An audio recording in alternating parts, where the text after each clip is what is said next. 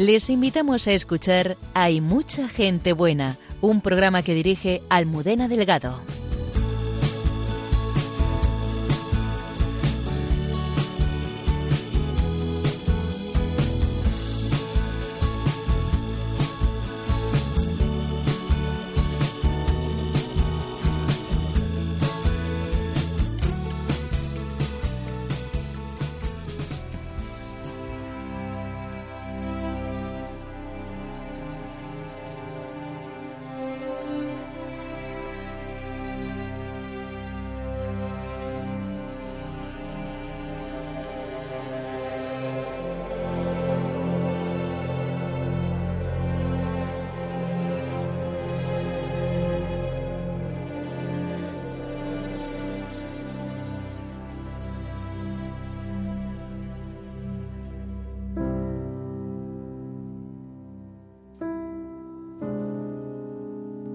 Padre en la ternura, en la obediencia y en la acogida. Un trabajador siempre en la sombra. La semana que viene celebraremos a San José y esta noche nos acompaña el Padre José María Alsina para ayudarnos a profundizar en su vida y en cómo cuida hoy de la Iglesia. Dentro de unas horas, en Roma, va a celebrarse solemnemente los 400 años de la canonización de Santa Teresa de Jesús, San Ignacio de Loyola, San Francisco Javier, San Isidro y San Felipe Neri. Junto al Papa Francisco concelebrará el Superior General de los Carmelitas Descalzos, el Padre Miguel Márquez, que ha escrito la oración para esta celebración que comparte con nosotros. El Padre Alberto Rollo, consultor de la Congregación para la Causa de los Santos, continúa descubriéndonos lo que se vivió en torno a aquella canonización. Una ola solidaria recorre Europa sobrecogida por el terror que se refleja en los rostros de los que huyen de la guerra en Ucrania. Nieves Barrera nos cuenta lo que la Iglesia está viviendo allí y nos presenta algunas de las iniciativas que está realizando ayuda a la Iglesia necesitada. Lo que pide Jesús solo lo puede pedir Él, y sobre esta verdad de nuestra vida reflexiona la hermana Carmen Pérez en Entre tú y yo. Desde Israel, donde se encuentra Cayetana Jairi Johnson, arqueóloga y biblista, nos habla de los lugares que recorrió Jesús en su tierra. Buenas noches y bienvenidos. Saludamos a todo el equipo del programa y a Antonio Escribano, que lo hace posible desde el control de sonido. Muchas gracias por acompañarnos.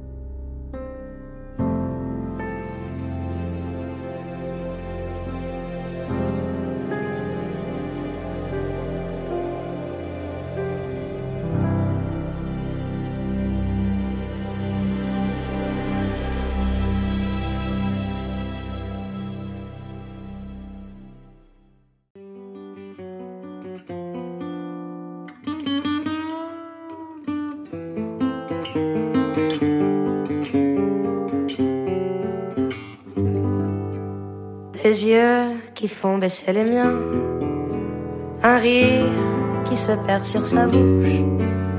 Voilà le portrait sans retouche de l'homme auquel j'appartiens.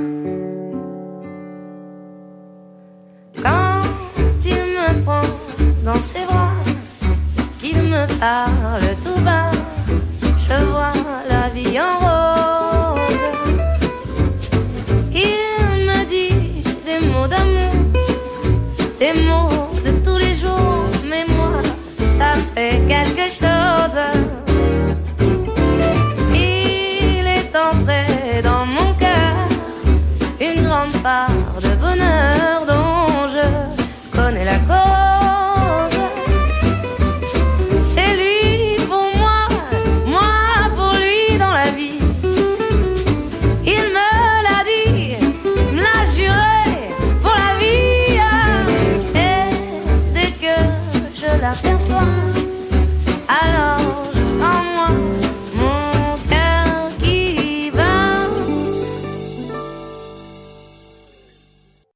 El viernes 18 se estrena un documental sobre la vida de San José y hemos querido conocerlo mejor ya en las cercanías de su fiesta y para ello nos acompaña esta noche el padre José María Alsina Casanova, superior general de la Hermandad de Hijos de Nuestra Señora del Sagrado Corazón. Buenas noches, José María. Buenas noches. Algunos autores, cuando hablan de San José, se han referido a él como la sombra del Padre. ¿A qué se refieren con ello? Yo creo que podemos encontrar como dos acepciones de la sombra. En primer lugar, porque él hace la presencia del Padre en la vida de Jesús, eh, pero por otro lado también porque se esconde. San José es aquel que el Padre ha, encomendado el cuidado de su Hijo en la tierra, y por eso le podemos llamar de verdad Padre, pero por otro lado es un Padre que si hay algo por lo que se caracteriza es por estar muy presente, pero desde el silencio, eh, desde el saber esconderse, desde un protagonismo escondido en todo momento. ¿no? Creo que serían como las dos acepciones que podemos encontrar de esta sombra del Padre. Es verdad que de San José tenemos eh, unas escasas referencias, pero que sin embargo nos dan una imagen de él. Eh, vamos a intentar adentrarnos en ello. ¿Cómo era San José, era San José cuando conoce a María? No podemos saber la edad eh, exacta de San José ¿no? cuando conoce a la Virgen, pero hemos de pensar que el Padre cuando encomienda a San José una misión tan importante como hacer las veces de Padre de Jesús y luego pues todo el ajetreo que supone la vida de, de San José en torno a la Sagrada Familia, en la infancia de Jesús, tenía que ser un hombre joven, ¿no? Es verdad que se nos ha presentado a San José muchas veces como anciano, eh, pero por otras razones, ¿no? Para tratar de salvaguardar eh, la virginidad de María. Y de hecho, pues los autores, ya a partir de Santa Teresa, empiezan a presentar a un San José joven, ¿no? que es el San José que hemos de pensar que es el del Evangelio. De hecho, cuando uno se adentra en, en la devoción a la Virgen, le cuesta mucho pensar que la Virgen tuviera un, un, esposo anciano, ¿no? Flaco favor le habría hecho el padre a la Virgen de darle un esposo anciano a una mujer que se merecía pues el mejor de los esposos, ¿no? Que tenía que ser joven. ¿Cómo va tomando conciencia San José de su misión? San José toma conciencia de su misión desde una actitud de escucha. Hay algo que nos sorprende del Evangelio es que San José no, no, aparece ninguna palabra del Evangelio. No quiere decir que José no hablara, pero el Evangelio no ha referido ninguna palabra. Eh, porque José es aquel que escucha la palabra, ¿no? es aquel que deja que la palabra se pronuncie, porque él sirve a esa palabra, que es la palabra que se ha hecho carne, que es Cristo. Y José escucha, y lo vemos escuchar mm, desde dos aspectos. En primer lugar, mirando, mirando lo que sucede, mirando a María. Eh, él sabe que hay un misterio en ella antes de que evidentemente se produzca la encarnación, porque ese hecho tan particular, ¿no? que San José se casa con María es aceptando los dos eh, la virginidad. Y eso quiere decir que los dos ya veían que en ellos había algo eh, pues que, que, el Señor les estaba pidiendo y para lo que les estaba preparando. ¿no? Ya está escuchando, ¿no? contemplando a María, acogiéndola como, como esposa. ¿no? Y en segundo lugar, pues José va a escuchar ¿eh? pues esas, esa misión concreta que le encomienda a Dios pues en esos anuncios de, que, tiene del ángel.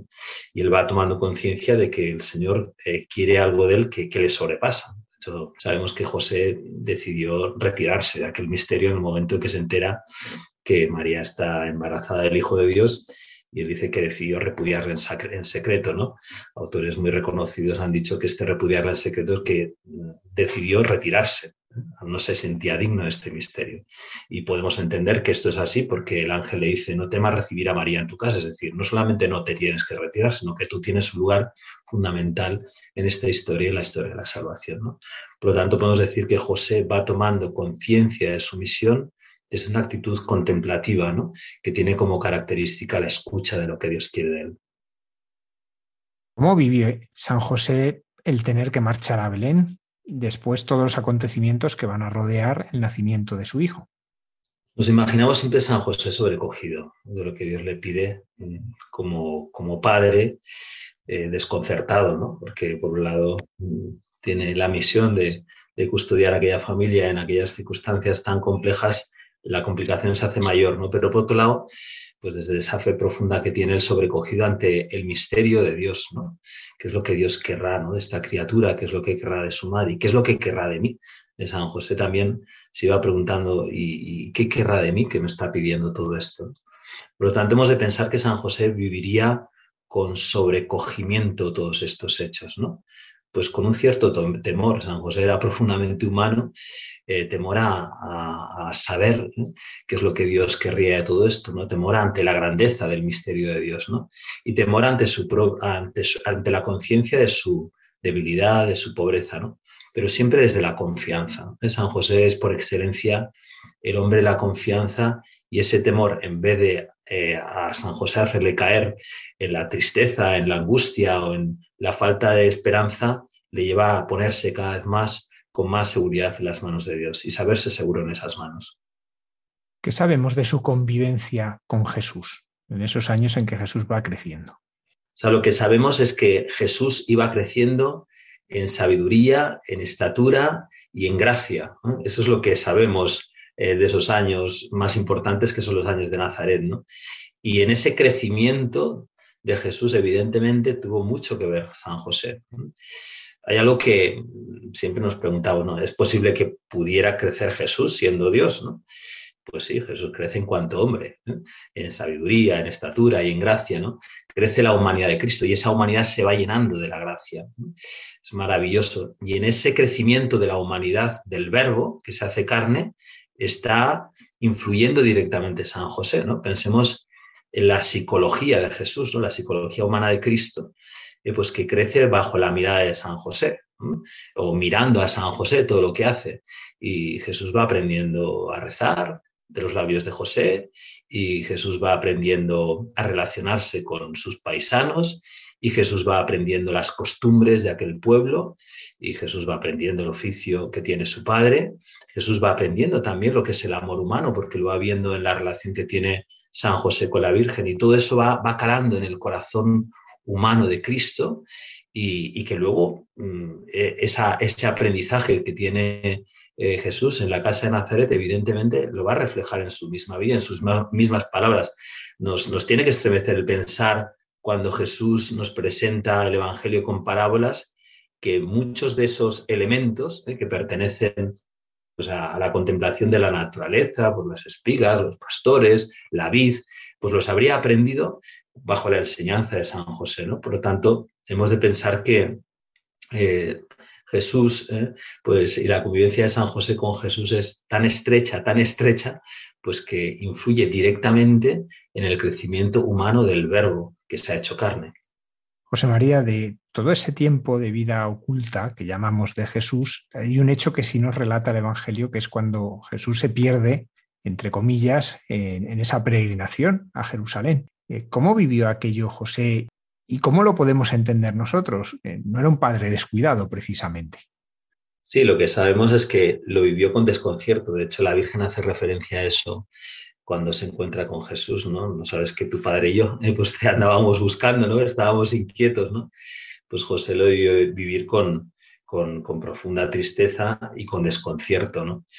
Pero volvemos a lo de antes, pues San José lo viviría también desde esa actitud de búsqueda de qué era lo que Dios quería, qué era lo que Dios estaba mm, preparando con este hecho, ¿no? Pero mm, lo que sabemos es que los padres eh, de Jesús con aquellas palabras se quedaron desconcertados, ¿no? Cuando les dice que tenía que estar las cosas del Padre, ¿no? Eh, ¿Es que acaso aquello fue un puñal para San José, no? No, no lo fue. Pero sí que sin duda alguna les, dejaba desconcertados, ¿no? Porque Jesús ya les estaba hablando de todo el misterio de su intimidad, de, su filiación y ellos estaban asomando, ¿no? asombrados a todo ese misterio que tenían en sus manos, ¿no? que era el del Hijo de Dios. José María, algunos pintores han atrevido a reflejar la muerte de San José, pero ¿qué sabemos de ella? Pues desde el Evangelio evidentemente no sabemos nada.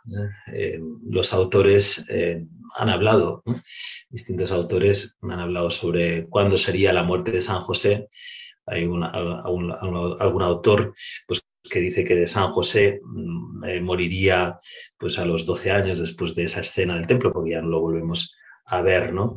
Pero, hombre, si nos dice que crecía en, en sabiduría, en estatura y en gracia, hemos de pensar, ¿no? Que no se privaría eh, no privaría el padre de esa presencia de San José en el crecimiento de su hijo adolescente. ¿no? Sabemos que no aparece José en las bodas de Cana y ya no, no lo vemos aparecer en ninguno de los momentos de la vida pública y, ni en la cruz. ¿no? Uno pensaría, pues lo normal es que San José estuviera junto a la Virgen al pie de la cruz, acompañándole en ese momento crucial y no estaba. Por lo tanto, la tradición de la Iglesia y todo lo que es la piedad, pues ha corrido que San José evidentemente pues moriría pues eh, relativamente pronto, ¿eh? después de los hechos de la vida de infancia y probablemente los primeros años de la vida de Nazaret. ¿no? ¿Cómo sería la muerte de José? La tradición nos ha transmitido, también hay algunos autores que hablan de esto de una manera muy bella y mm, habría que, hay que pensarlo así, ¿no? con toda la piedad que José murió acompañado de la Virgen y de Jesús, ¿no? ¿Cómo, cómo iba a privar eh, pues Jesús de su presencia al Padre, ¿no? Y por eso pues se llama, según la tradición, y, ahora es tan bonito pensarlo en estos momentos donde, donde precisamente lo que se está poniendo en, en tela de juicio, ¿no? Que pueda existir una buena muerte eh, en el momento en el que Dios quiere, sin que los hombres tengamos que intervenir de una manera violenta, pues que San José es el patrono de la buena muerte porque murió cuando tenía que morir y lo más seguro, pues acompañado de la Virgen y, de, Jesús. ¿no? Lo más seguro, no seguro. ¿Cómo la Iglesia ha ido relacionándose con San José? ¿Cómo ha ido creciendo en, en el conocimiento de que está también para cuidar a la Iglesia bueno, la, devoción a San José y la teología sobre San José eh, se, empieza a desarrollar ya con San Agustín. San Agustín es de los autores que hablan de San José como con más fuerza, ¿no? diciendo que es padre virginal. Frente, bueno, eh, también una tradición oriental, ¿no? que venía a decir que San José pues, era viudo, que habría tenido pues, otros hijos incluso, ¿no? hablando de los hermanos de Jesús, en el sentido de, pues, que Jesús eh, tuviera no hermanos carnales, sino que San José hubiera tenido otros hermanos. Eh, San Agustín, con toda contundencia, pues ya habla de que como iba a tener un padre que no fuera virgen cuando su madre era virgen, ¿no? Y ya desde ahí pues aparece, empieza a aparecer esa relación de San José virginal, ¿no? Eh, el custodio de la Sagrada Familia, es el custodio también eh, de, la Iglesia, ¿no? Se empieza a desarrollar. Pero evidentemente todo lo que es el patronazgo de San José sobre la Iglesia es eh, propiamente expresado, aparece en la modernidad. Pensemos que es concretamente el, Papa el Papa Pío IX en el año 1871 cuando cuando proclama a San José patrono de la Iglesia Universal, ¿no? ¿Eh? patriarca eh, de la Iglesia Universal. Y luego lo veremos ya eh, pues, recientemente en el Concilio Vaticano II, previa a la inauguración del concilio, el Papa Juan XXIII pues lo va a proclamar precisamente el, custodio del concilio, ¿no? El, aquel que, bajo el cual se va a poner todo el trabajo del concilio. ¿no? Y la Iglesia, pues ya en los papas modernos, repetidamente en relación con, este, con esta custodia que ha tenido la Sagrada Familia como iglesia, la primera iglesia, pues habla de San José como patrono de la iglesia, ¿no? hasta nuestros últimos tiempos y más. Eh, ahora últimamente el Papa Francisco pues al proclamar este año de San José como padre, ¿no? Y evidentemente como padre también de la Iglesia.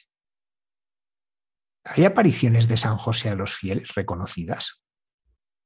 Pues sí, hay algunas apariciones. Quizás las que tenemos como más cercana, la que más nos salta hacia la vista, es la de Fátima. Eh, pocas veces se dice eh, que San José se apareció en Fátima, pero lo cierto es que se apareció en Fátima, porque la última aparición, el 13 de octubre de, 1917, en el famoso Milagro del Sol, los niños ven a, la Virgen eh, que junto a San José y que tiene al niño y que bendice. Entonces ahí aparece San José. Esta desaparición que mm, muchas veces no, se cae en la cuenta, pero ahí los niños vieron a San José. Eh, también es menos conocida, pero hay una aparición importante que ahora está también, pues como motivo del año San José, yo creo que se, se ha ido dando a conocer, que es concretamente en Francia, en, en Cotignac, en la diócesis de Toulon, en el siglo XVII, me parece que es el, el torno 1660, eh, se aparece a un pastor.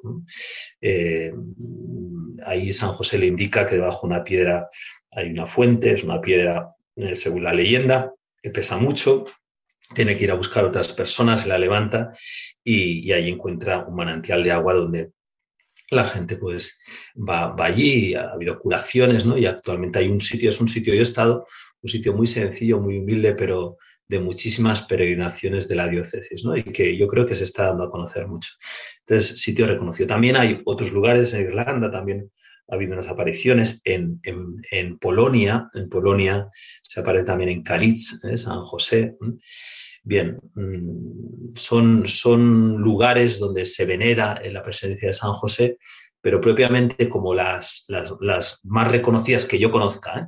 son concretamente estas cuatro, pues la de Fátima, la de Irlanda, la de, la de Cotignac y también la de Kalitz en Polonia.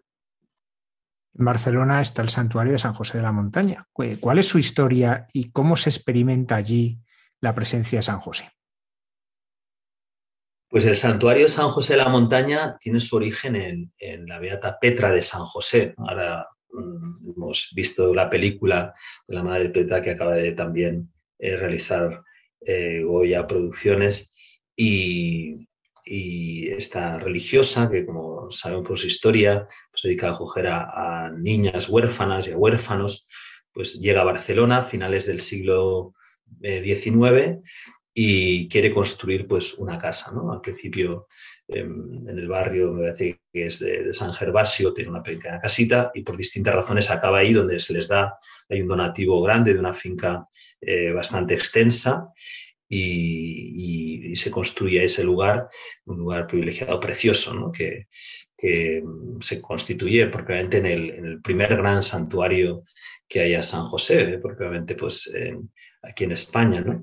Y, ahí, a ese lugar, pues, pues van muchos peregrinos y se tiene la, devoción pues, de acudir a, San José, a dejarle pues, las peticiones. Hay un buzón donde la gente pone sus, sus peticiones que se queman, eh, me parece, todos, todos los meses, me parece que es el día 19, y son reconocidísimas las gracias de, de San José. Yo, mi primera misa en Barcelona, y aquí en Toledo, y a los pocos días fui a Barcelona a celebrar la primera misa, pero la primera misa privada que celebré fue precisamente en San José de la Montaña. Es un lugar entrañable y un lugar en el que uno cuando va siempre se encuentra gente rezando, y, esas religiosas hijas de, la beata eh, Petra de San José, ¿no? que dan tanta devoción con, esos niños, esos jóvenes que siempre atienden. Eso es un poco lo que yo sé de, de San José de la Montaña. Santa Teresa de Jesús decía, Iza José que cuanto se le pide alcanza, porque algunos santos le, consideran a San José un poderoso intercesor. ¿Y cómo podemos acudir nosotros a él? ¿Cómo podemos nosotros tener esa relación viva con él? Bueno, sabemos que Santa Teresa, pues sin duda alguna, ha sido una gran propagadora de la devoción a San José y concretamente ese San José que se nos presenta incluso hasta en la iconografía joven, ¿no? porque ella, mm, mm, su, devoción a San José es por su experiencia personal y esa experiencia que luego va a reflejar en la primera de sus fundaciones, que es San José, y luego, bueno, en la devoción que infunde a San José en todas sus hijas. Pero uno piensa, ¿de dónde le viene esa relación de Santa Teresa con San José? Santa Teresa es la que va a reforzar en la Iglesia ese cariño a la humanidad de Cristo, ¿no? con la que está tan directamente vinculado San José. ¿no? ¿Y por qué eh, San José todo lo alcanza? Porque es aquel que nos pone bien cerca de Jesús, que es la fuente de todas las gracias. Y, Santa Teresa que, que, nos lleva directamente pues, a Jesucristo, a su santísima humanidad, ¿no? como camino que nos lleva al Padre, ¿no? ella que tantas veces lo repetía, ¿no? con tan buen capitán, con tan buen Señor que se puso primero en el padecer, todo se puede sufrir. Pues junto a Jesús aparece siempre San José, al que ella le llama eh, Padre, mi Padre y Señor, mi, Padre y Señor, Padre y Señor. Bien, pues con Santa Teresa ha habido tantos santos que, han, que acudido a San José como aquel que, atiende las necesidades pues, más variadas, ¿no? pero especialmente las necesidades que llaman la atención materiales. Y uno dice, ¿por qué San José es tan prolífico en salir al paso de esas necesidades que podemos tener en nuestra vida cotidiana? Bueno, porque San José se encargó de eso, la Sagrada Familia. San José fue el provisor de la Sagrada Familia, es el que daba de comer a la Virgen y a San José con el sudor de su frente, pues también hoy sigue dando de comer pues a tantos que acuden a él. ¿no? Y es cierto, yo creo que todos los que somos devotos de San José podemos eh, decir que, es que San José eh, no falla, ¿eh? no falla, es, es fiel. El Papa Francisco hizo una cosa muy simpática que decía que no falla. Lo que pasa es que como es carpintero y le damos mucho trabajo, a veces hay algunas cosas que las tiene ahí y, las va pasando. Entonces a veces si os le he pedido esto, bueno, es que lo tiene ahí, pero está en la lista, pero lo va pasando. Soy testigo de que, de que San José verdaderamente es muy fiel. El año pasado, por estas fechas, precisamente cuando se grababa la película, vinieron los, eh, los, los, responsables de Goya a la película y les dije que yo tenía aquí en la puerta de la casa, nuestra casa, que se llama la Casa de San José, la casa que nos ha cedido la diócesis para tener el seminario de la hermandad, eh, una imagen de San José y le tenía pedido que vinieran tres vocaciones. Y me dijo, ¿tres? ¿Por qué? Dije, hombre, porque dos está bastante bien, ¿no? Pero tres, tres ya sería, bueno, pues este año han entrado tres vocaciones en nuestro seminario. ¿no? Pero San José no solamente me hizo caso con las tres vocaciones que yo le pedí para el seminario, sino que luego en el mayor han entrado doce. Y bueno, pues también eso yo creo que tiene que ver con que nuestro arzobispo eh, quiso que en este año San José se consagrara toda la diócesis y lo hizo solemnísimamente, entregándole el báculo durante un año, le dio un báculo de madera y se lo puso ahí junto al imagen de San José en la catedral y San José, como nunca falla, pues nos llenó de vocaciones los seminarios. José María, ¿qué podemos aprender cada uno de nosotros de San José? Yo creo que San José nos, ayuda a vivir todo, ¿eh? porque lo más importante de San José es que eh, fue fiel a la vocación que Dios le pidió. Y al final, eso es lo más importante. San José no es santo porque fuera esposo de la Virgen o porque fuera el Padre de Jesús en esta tierra, sino porque respondió a esa misión que Dios le encomendó con fidelidad. Dios le encomendó ser el Padre de Jesús, el esposo de María, y, dijo que sí. Y en eso podemos imitarle. Es verdad que ese sí que dice José se reviste unas características que todavía son mucho más cercanas a nosotros, ¿no? porque a veces cuando vemos a algunos santos que dicen que sí, decimos que son santos que son admirables pero no imitables. Pero San José dijo que sí en medio sobre todo una vida cotidiana. Y en esto vemos que podemos imitar a San José, porque ¿en qué consiste la santidad? En decir que sí al Señor en nuestra vida ordinaria, en la vocación que el Señor nos ha dado, en el lugar donde nos pone, con las personas con las que nos pone. Por lo tanto, yo creo que a San José lo podemos imitar, mm, eh, es imitable en todo y para todos, ¿no? Por eso es un santo universal. José María, en concreto, ¿qué podemos aprender de él en nuestro trato con la Virgen María? Pues yo creo que en San José si algo que aprendemos es ese trato eh, de servicio. San José se pone al servicio de María y, y, el cariño se expresa en el servicio. Si hay un santo que precisamente ha expresado esa relación que hay entre la caridad, la caritas y el servicio de San Ignacio de, Loyola, ¿no? que une las dos cosas en todo amar y servir a su divina majestad. Y en el principio fundamento de los ejercicios dice, el hombre ha sido creado para la alabanza, la reverencia y el servicio. Y podemos entender que el servicio de alguna manera resume como la vocación de todo hombre. ¿no? Amar es servir, amar es ponerse a disposición de. Y cuando uno va descubriendo en su vida a la Virgen, siente como esa llamada a preguntarle a ella, ¿qué quieres de mí? Yo me pongo a tu servicio para que a través de mi entrega y de mi vida, pues como tú hiciste que fuera glorificado Jesús, pues a través de mi vida yo también glorifique, haga que sea glorificado el Señor. José María, has participado en este documental sobre San José. ¿Por qué era necesario hacer un documental y qué es lo que trata de aportar a la vida de las personas? Pues este documental, eh, yo la verdad es que a mí me sorprendió eh, don Andrés Garrigo cuando me llamó y me dijo que quería que participara. Eh, la razón por la que él me, pidió que participara es porque me habían hecho una entrevista en la televisión diocesana y como ahora se cuelga todo en YouTube, la había visto y me llamó por teléfono y yo la verdad que me quedé así un poco sobrecogido, ¿no? Pero, pero vamos, yo cuando me piden algo especialmente relacionado con, con San José, pues no puedo decir que no, ¿no? Porque, porque estoy en deuda con él permanente. Eh, la razón por la que ellos han realizado este, esta película es porque don Andrés decía que, que ellos mm, les faltaba completar la trilogía. ¿eh? el primer documental que hicieron así fue sobre Fátima, Fátima del último misterio, la Virgen, el segundo fue sobre el corazón de Jesús, corazón ardiente, que se llama, y el tercero dice que faltaba, era San José, ¿no? como la Trinidad en la tierra, con completarla. Me parece también mm, muy interesante la perspectiva que han querido tener ellos de, el sentido providencial de, estos tres aspectos, ¿no? La Virgen en estos tiempos, eh, Jesucristo desde la perspectiva de su corazón y San José como aquel que de alguna manera resume, ¿no? Y desde el punto de vista como la Iglesia nos muestra la necesidad de acudir al misterio de Dios a través de, María, del corazón de Cristo, de San José. ¿no? Entonces, ¿qué es lo que ellos pretenden? Yo aún no lo he visto. ¿eh? Le pido a Andrés a ver si me lo deja ver antes del preestreno para, para saber eh, pues, pues exactamente todo el contenido, ¿no? aunque ellos me lo han explicado con detalle. Yo creo que la idea es mostrar la, la actualidad de San José en este momento de la Iglesia, ¿no? cómo está muy presente. Lo hemos visto en el año de San José, pues como de alguna manera el Papa eh, ha puesto en el candelero de San José y, ha activado cosas que ya estaban pues, vivas, ¿no? pero las ha hecho todavía mucho más vivas.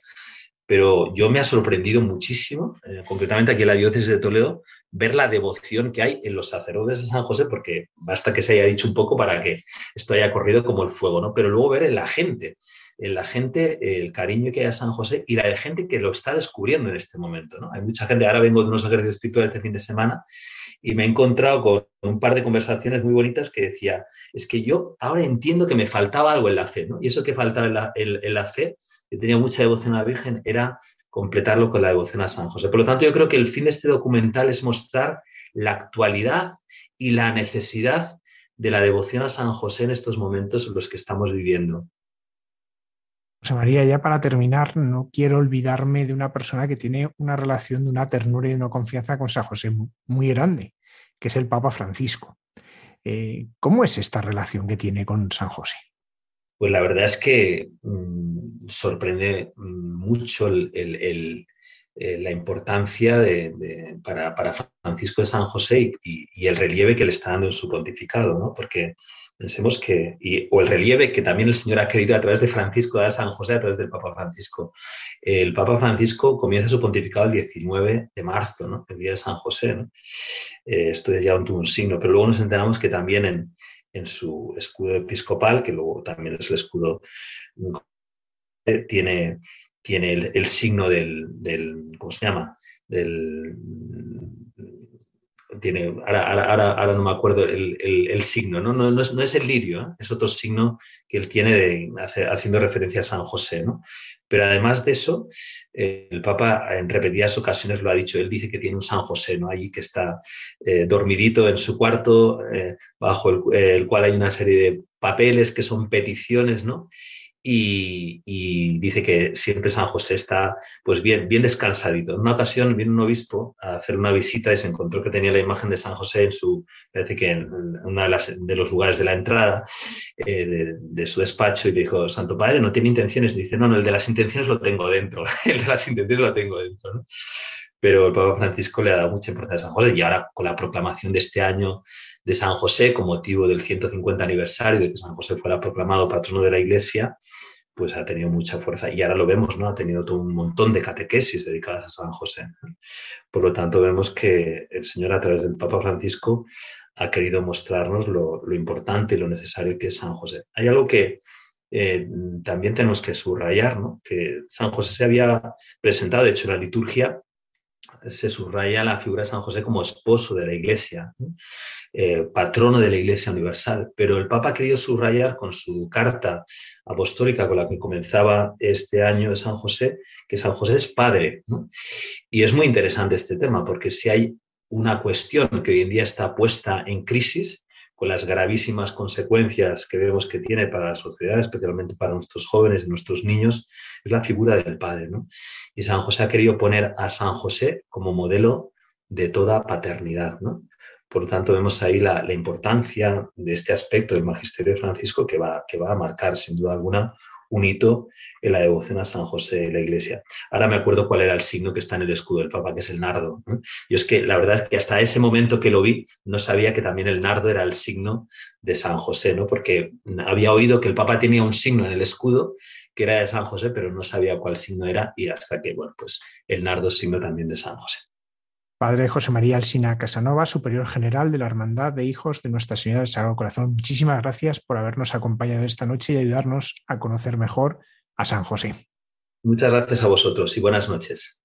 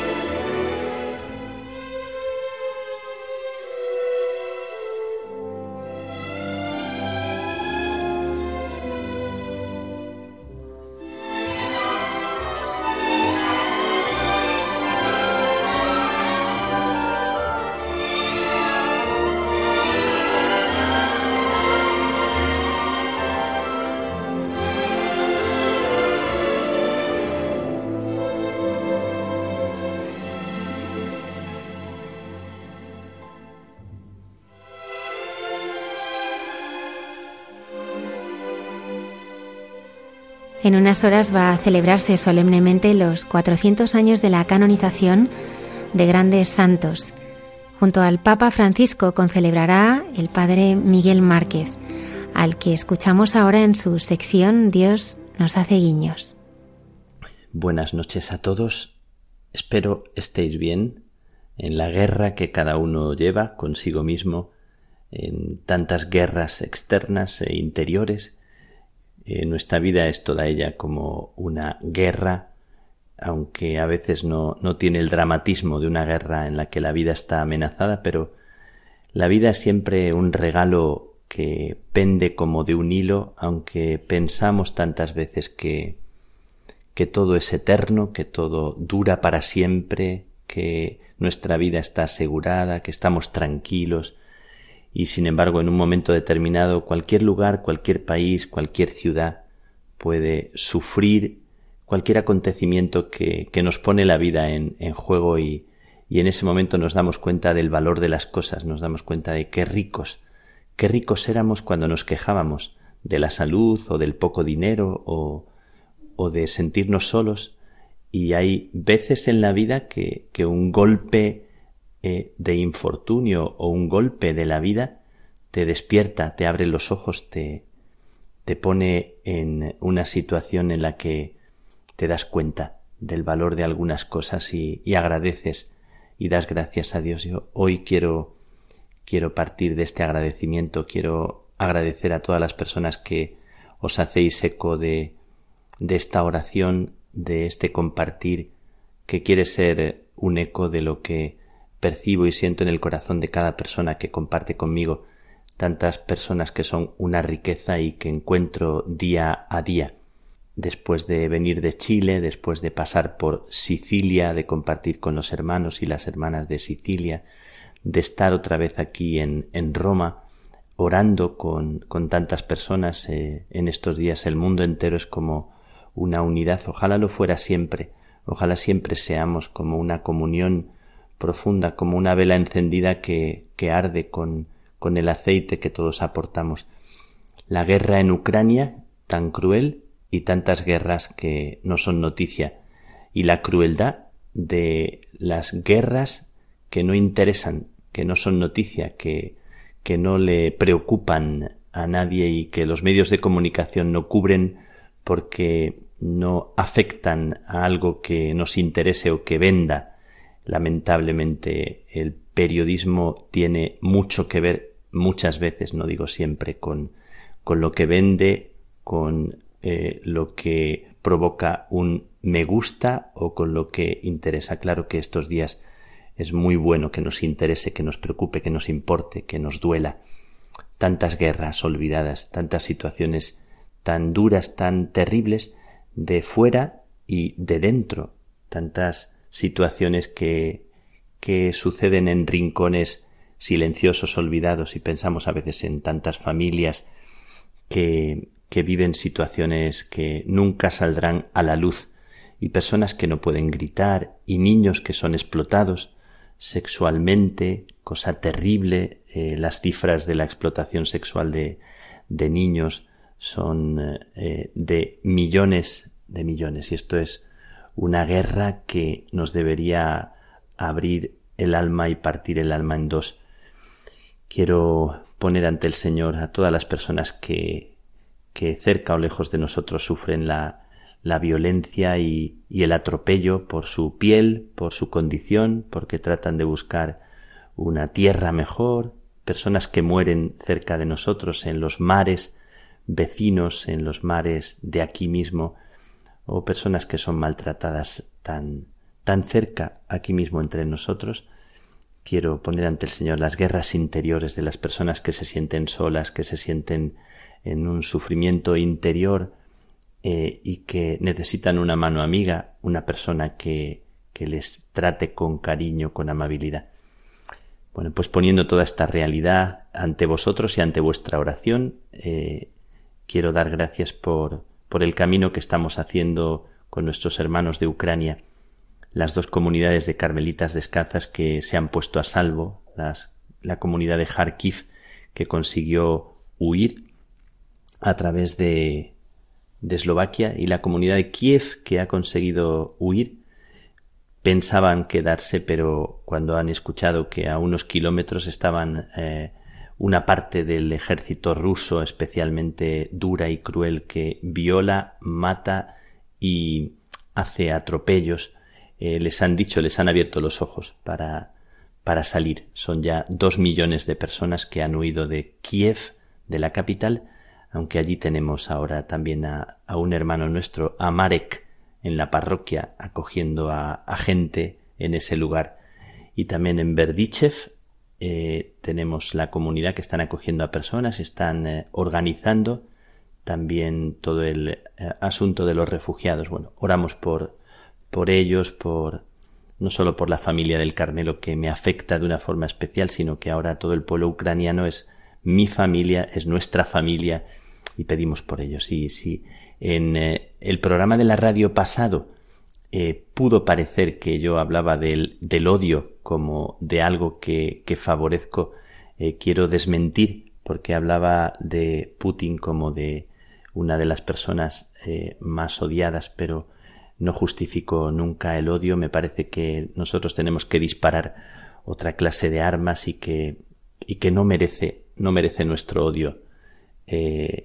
merece que nosotros disparemos otra clase de, de sentimiento, de actitud, aunque nos produzca tanta rebeldía, tanta rabia y, y, tengamos interiormente este sentimiento tan, tan fuerte.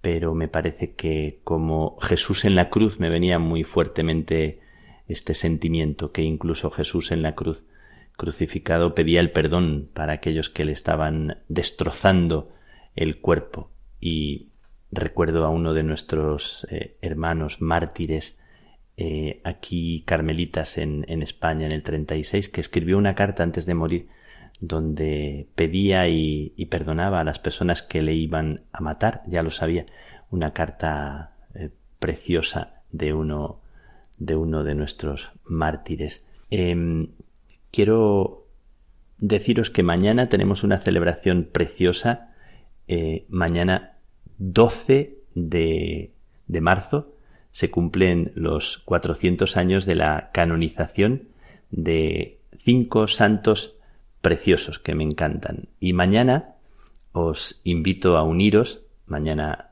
eh, o ya hoy, sábado, aunque estemos en esta noche eh, previa, eh, a las 5 de la tarde, hora de Italia, en la iglesia del Jesús que custodia los restos de San Ignacio de Loyola, tendremos una, una Eucaristía, seguro que un precioso momento de oración por la paz y un momento entrañable con el Papa. Concelebraré con el Papa, ahí os tendré presentes a todos los que estáis escuchando ahora, y concelebraremos el, el general de los oratorianos, que es el general de la congregación que fundó San Felipe Neri, el general de los jesuitas, eh, como tiene a dos de los santos, a Ignacio de Loyola y a Francisco Javier, y también el cardenal de, de Madrid, don Carlos Osoro y el que os habla eh, de los carmelitas.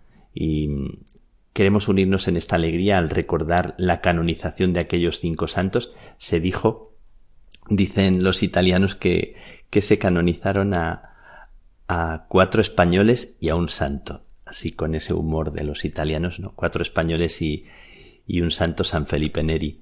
Y alguien dice que se canonizaron a cuatro hombres y una mujer, ¿no? Eh, bueno, pues eh, recordando a estos grandes personajes, grandes personas que fueron humanos, que fueron de carne y hueso, que son personas con una pasión en el corazón, siempre me, desde pequeño, me llamó mucho la atención las eh, pinturas o las, los cuadros que representaban a San Francisco Javier y también a San Felipe Neri, en concreto ellos dos, porque les representaban como con fuego en el pecho, Decían que a San Francisco Javier le quemaba, le quemaba el corazón por el amor que tenía y, y de hecho una vida tan apasionante, tan, tan bonita, tan especial, tan intrépido, tan aventurero, que llegó hasta el confín, hasta los últimos límites de, del mundo, como San Felipe Neri también. Dicen que, que le quemaba tanto el corazón, le quemaba tanto el amor que tenía dentro que, que tenía que leer alguna cosa para entretenerse antes de la misa porque temía que, que le pasara algo. Bueno, hasta ese punto. Me encantan estos santos, me gustan mucho. Me, me, encanta la figura de San Ignacio de Loyola. Mañana estaré junto a sus, a sus restos que, que mm, recuerdan la vida que sigue latiendo hoy, pero me encanta la vida de San Ignacio, que a partir de la herida en, en el cerco de Pamplona, se ha celebrado este año también el aniversario de esa herida que le una, una mm, bomba, una bala le, le hiere en la pierna y esa herida, esa convalecencia que tiene que hacer, esa, ese tiempo que tiene que estar eh, de curación es decisivo, como a veces una bala, como a veces una, un cañonazo de la vida nos tira, nos derriba, nos, nos, parece que nos destroza la vida y luego, sin embargo, puede ser decisivo para otro comienzo. La vida de San Ignacio es una vida apasionante, una vida llena de, de, fuerza, de valentía y consigue contagiar con esa pasión a otros eh, amigos eh, allá en París y comienza la historia de estos hombres grandes y, y que han hecho tanto por la Iglesia, que son los jesuitas, la Compañía de Jesús. Me gusta mucho cómo San Ignacio ha contribuido al discernimiento, eh, a discernir, ayudarnos a hacer verdad. Me gusta mucho esta, esta faceta de San Ignacio. Y San Francisco Javier, que es uno de los eh, convencidos por San Ignacio, por la pasión de San Ignacio. Eh, San Francisco Javier, que es patrono de las misiones y que llegó hasta los confines del mundo, que poco antes de morir el que le cuidaba, que era el primer chino convertido, le escuchaba una noche como delirando entre la fiebre decir más, más, más. Y lo que decía era más de lo que tú quieras. Le decía a Dios, lo que tú quieras, dame lo que tú quieras, que aquí estoy dispuesto, ¿no? No consiguió atravesar a China y muere en la isla de San Cian. Y me gusta mucho la vida de San Francisco Javier. Siempre recordamos el Cristo sonriente que está tan vinculado a él y que está en el castillo de, de Javier, ese Cristo que sonríe en la cruz, como fue la vida de, de San Francisco Javier, como pedimos a Dios que nos contagien de su pasión, San Ignacio y San Francisco Javier. Me encanta, siempre me ha encantado, me ha gustado mucho la vida de San Felipe Neri, que es un hombre simpático, es un santo lleno de humor, que sabía reírse de sí mismo, que tiene anécdotas preciosas. Eh, procurad leer la biografía de San Felipe Neri, que es una biografía llena de frescura, llena de creatividad, su trabajo con, con los niños, con la gente más pobre. Me gusta mucho la frescura de, de, San Felipe Neri y es una persona que desde siempre me ha interesado mucho y me ha, me ha gustado mucho. Y me encanta la figura sencilla, simple, que parece que se pierde en el tiempo de San Isidro Labrador. Recordamos a su mujer, a Santa María de la Cabeza, a los dos, aunque son historias que, de las que conocemos menos, pero la vida de San Isidro Labrador, recordando a toda la gente sencilla del campo, a las personas que trabajan la tierra, a las personas que, que no están cultivadas en otros aspectos intelectuales y que sin embargo son los más cultos porque tienen la cultura de la tierra, la cultura de lo sencillo, de la simplicidad y me gusta mucho la figura de San Isidro y pedimos por, por tantas personas que cuidan la tierra. Y cómo no, Santa Teresa, nuestra gran Santa Teresa, que se me llena el corazón de alegría cuando pienso en ella. Mañana será un gozo eh, estar en esa celebración como general de la orden, como hermano mayor o menor, como queráis, de, de los carmelitas. Me encanta esta gran mujer que en un siglo tan difícil y labrado por varones se abre camino como hija de la Iglesia, doctora de la humildad, como una mujer enamorada de Jesús. Cuando tenía quince años la leí y me apasionó lo que percibía en ella sin entender del todo. Me encanta esta mujer llena de, de intrepidez también como los anteriores santos y que y que es una mujer que transmite tanto y que sigue tan viva para nosotros, porque su mensaje sigue muy vivo. Y a quien no la conozca le pido por favor que, que lea que entre en Teresa para, para eh, bailar y, y dejarse ayudar por la verdad que emana toda su persona. Pues quiero, mm, quiero recordar a estos grandes santos y hacer la oración que mañana se va a leer en la misa, que es una oración que me pidieron que compusiera y que va a empezar el Papa. La empieza el Papa y la seguimos cada uno de los generales. Y, y termino con esta oración eh, para no eh, decir muchas más cosas que lo que ya he dicho es lo que siento y lo que también por dentro me, me conmueve en este momento. Eh, hago la oración y con esa oración va mi bendición para ti, para vosotros, para cada uno de vosotros, con mucho cariño. Te damos gracias, Señor, por la santidad de Isidro Labrador, Ignacio de Loyola, Francisco Javier, Felipe Neri y Teresa de Jesús. En cada uno de ellos Tú abres el corazón de la Iglesia y del mundo a la esperanza invencible con la que fecundas sin cesar nuestra tierra herida en los momentos más difíciles de la historia. En los santos nos regalas la certeza perenne y la confianza humilde de tu victoria sobre el mal, de tu gracia y de tu amor incondicional. En cada uno de ellos muestras los rasgos inéditos y recién nacidos de tu rostro, siempre enamorado. Gracias por San Isidro Labrador, la sencillez del trabajo que dignifica la vida ordinaria, convirtiendo los desiertos cotidianos en tierra fecunda de paz, por la fe perseverante y el amor sin brillo. Gracias por San Ignacio, una historia agraciada por una herida que cambia la vida y se hace camino de encuentro y desafío valiente para la mayor gloria de Dios. Gracias por el discernimiento que abre a tu iglesia a dejarse alumbrar en la verdad. Gracias por San Francisco Javier. Cuando el amor está vivo y quema dentro, no hay obstáculo, ni distancia, ni idioma que impida comunicar la verdad del Jesús que sonríe, y que envía hasta los confines del mundo y del último rincón del corazón humano, una misión sin fronteras y en salida, permanente, ayer y hoy. Gracias por San Felipe Neri, Hemos conocido el humor de Dios que salta y baila de gozo, la frescura y jovialidad de Dios hecha creatividad y juego, alegría que contagia, invitando a todos a ser buenos, si podemos, sed buenos si podéis. Gracias por Santa Teresa de Jesús, hija de la Iglesia, doctora de la humildad y de la oración, enamorada de Jesucristo, capitán del amor, dulce huésped del alma, amigo fiel, para siempre, siempre, siempre. En tus santos Isidro, Ignacio, Francisco Javier, Felipe Neri y Teresa de Jesús, regálanos la valentía de los humildes, la audacia de los que confían, la alegría de los que se saben amados, la sencillez de los pobres de espíritu y la pasión de los soldados que se desarman para dejarte a ti vencer y guiar a tu iglesia y al mundo a un nuevo Pentecostés de gracia y de paz, de comunión.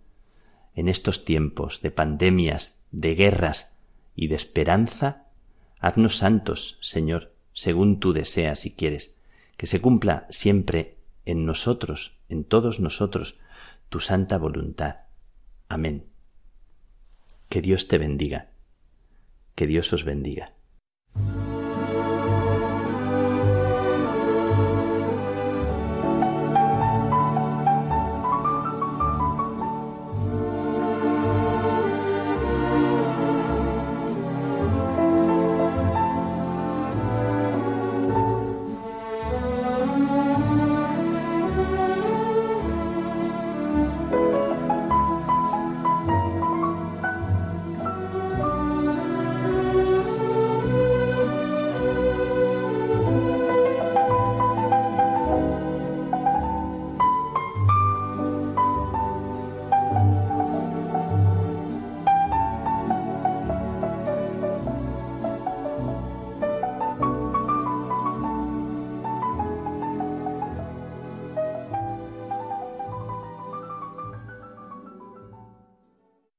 En estos días, junto a las imágenes terribles de la guerra, vemos esa realidad que conmueve el corazón, que es la de los refugiados, de tantas y tantas personas que salen de Ucrania buscando ser salvadas de la guerra.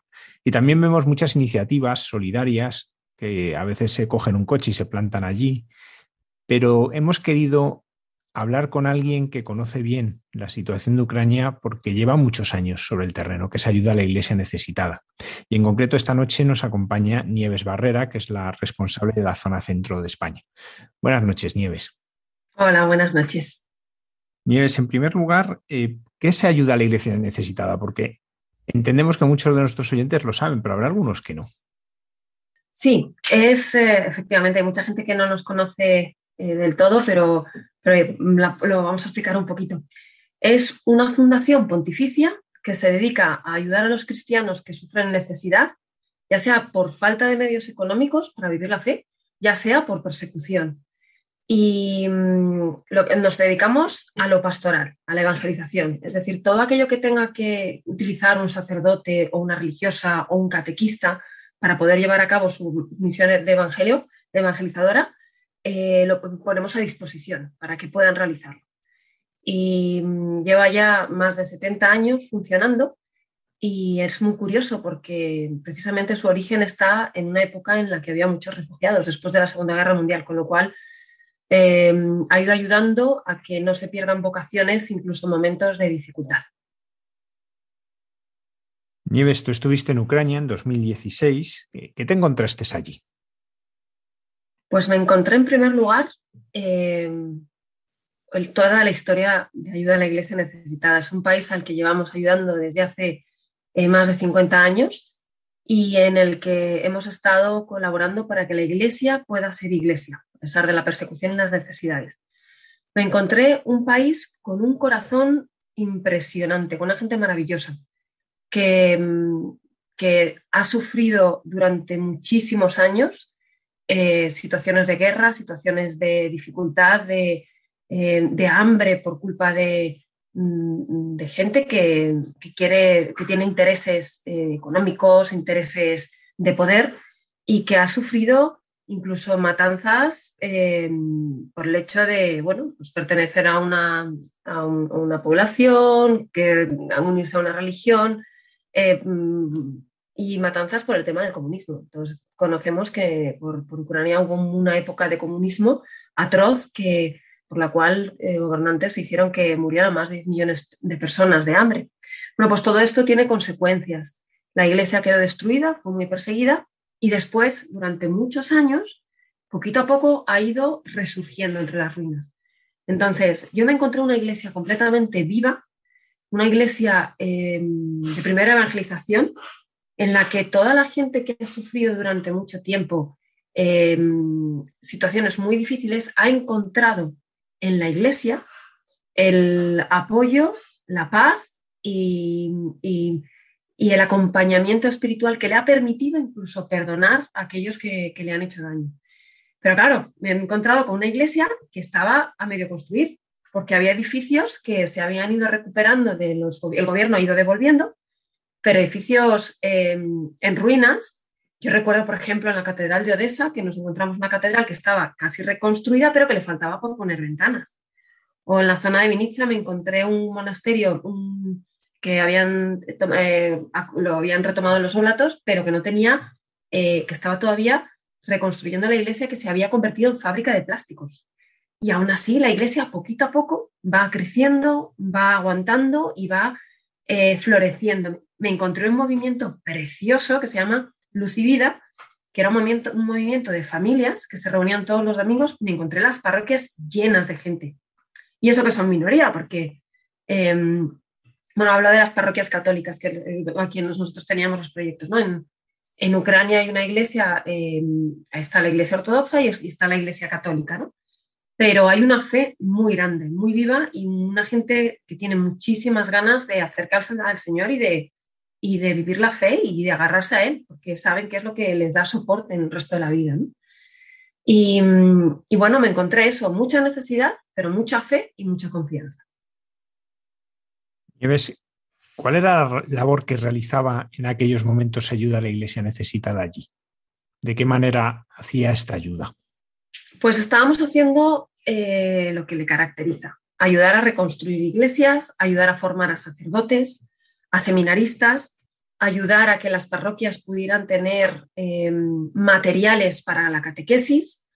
Eh, incluso eh, estábamos proporcionando medios de transporte y ayudando a emisoras de radio como Radio María Ucrania. Estuve allí, por cierto. Fue muy bonito ver, encontrarme allí en la emisora con todo el mundo.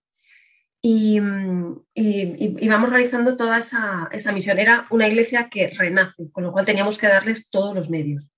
Y, y ya te digo, íbamos eh, reconstruyendo muchas iglesias, pasábamos por iglesias. Había una, hubo un proyecto precioso que, mm, que vinieron a presentar un sacerdote que pedía ayuda para una, una iglesia, una parroquia porque era de Kiev. Era una parroquia que estaba en medio de, unas, de unos bloques de pisos.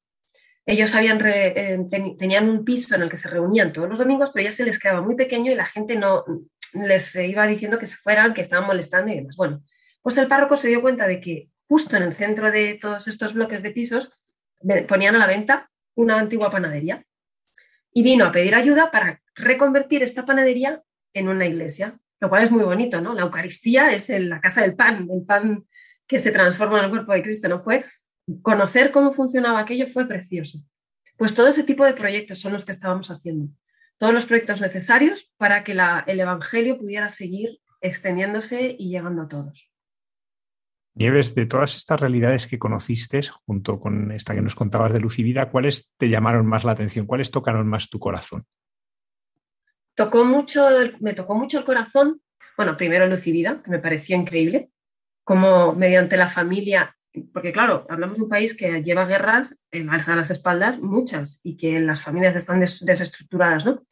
Tenemos que tener en cuenta que es un país que en el 2014 tú, empezó a tener una revuelta, la revuelta de Maidán, que desencadenó en esa guerra, ¿no? Que, estamos, que, que ha durado mucho tiempo. Bueno, pues en medio de esto me llamó mucho la atención, por ejemplo, eh, las hermanas del Verbo Encarnado, que se dedicaban a acoger a los niños eh, huérfanos de, porque sus padres se habían ido a la guerra o porque venían de zonas de conflicto.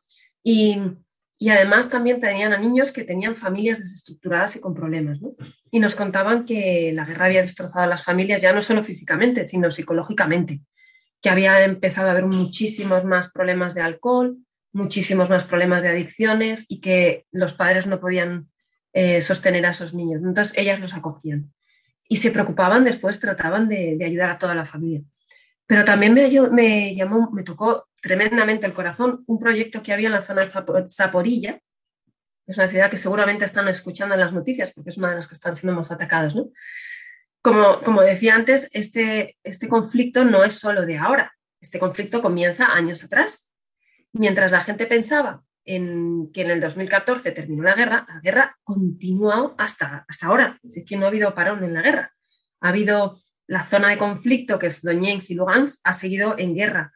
Y mm, bueno, en ese, pues toda esta gente que estaba dentro de esta zona, que es el este de, Ucrania, que es la que estaba más pegada a Rusia, pues mucha gente salió corriendo con lo opuesto y llegaba a toda esta zona de Saporilla, donde el obispo los acoge, donde les daba de comer, donde les daba de vestir, donde iban absolutamente como refugiados. Y ahí han, estado teniendo proyectos de, acogida y de, de, manutención para toda esta gente que venía sin nada y que además recuerdo que fuimos a verlo y no sé si te acordarás de una campaña que hubo hace unos años que el Papa pidió ayudar a Ucrania y se juntaron Cáritas, nos juntamos nosotros, ayuda a la Iglesia necesitada, un montón de organizaciones, ¿no? Bueno, pues pudimos ver cómo estaba reunido ese comité allí, en los encargados de estas organizaciones juntos, trabajando para poder atender a todas estas personas, ¿no? Y el propio obispo estaba a veces en la cocina, entre los pucheros, haciendo la comida para todos. Entonces, Mm, me llamó la atención porque toda Ucrania es un país muy pobre y aún así se ayudan muchísimo unos a otros. Y la acogida de la iglesia es espectacular, no rechaza a nadie. Otro proyecto que me encantó es, y que me, decía muchísimo de, de, lo que está pasando, es el de, mm, hay unos hermanos que van recogiendo a gente desahuciada. ¿Qué quiere decir desahuciado? Quiere decir gente que ya no quiere nadie, o porque están enfermos, o porque no se pueden, eh, eh, no son independientes físicamente, o porque son delincuentes que han estado en la cárcel y que nadie quiere meter a ningún sitio. Entonces, este hermano los acoge en su casa y es una casa eh, que mantiene la iglesia, es decir, que va a cargo de la iglesia. Y este hermano les da de comer, les, les, pone un sitio, pero es que los atiende, no solamente es toma, comen, sino encima les ayuda a sanar todas esas heridas, a, reconciliarse eh, estaba el caso de uno de los que estaban allí, que era una persona que había robado, que había robado, pero y que había estafado.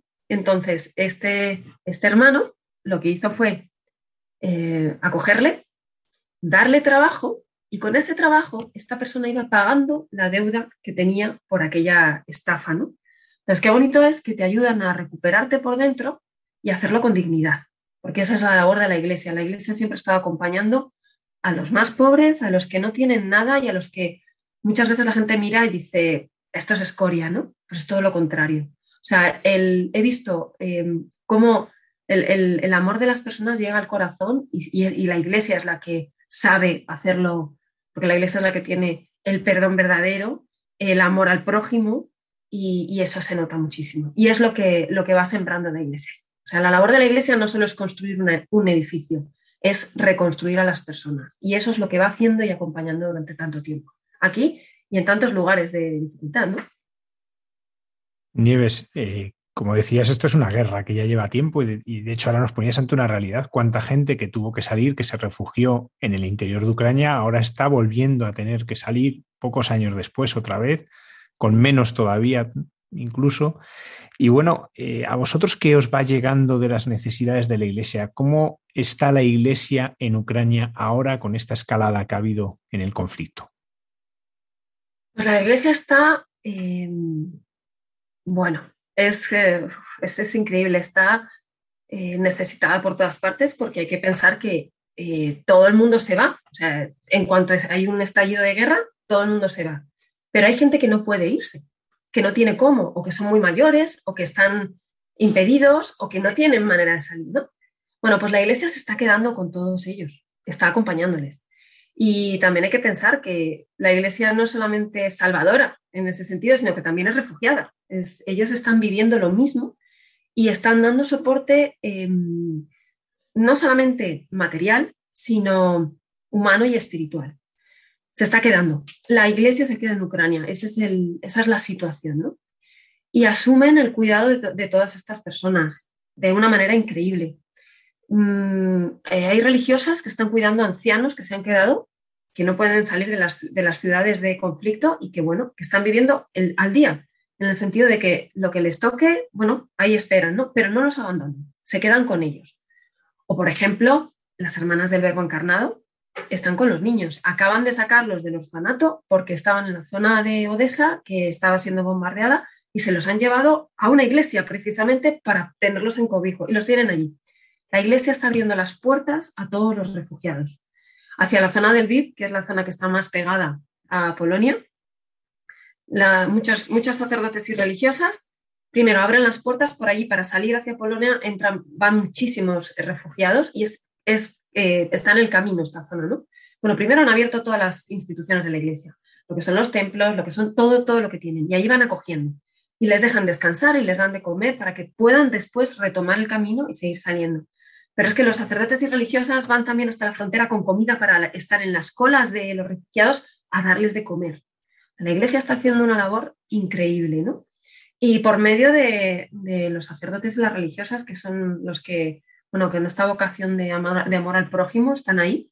Y vamos, em, y sobre todo dando esperanza, que es que, que es que no, yo creo que no tenemos, aquí no tenemos ni idea de lo que es vivir una situación así.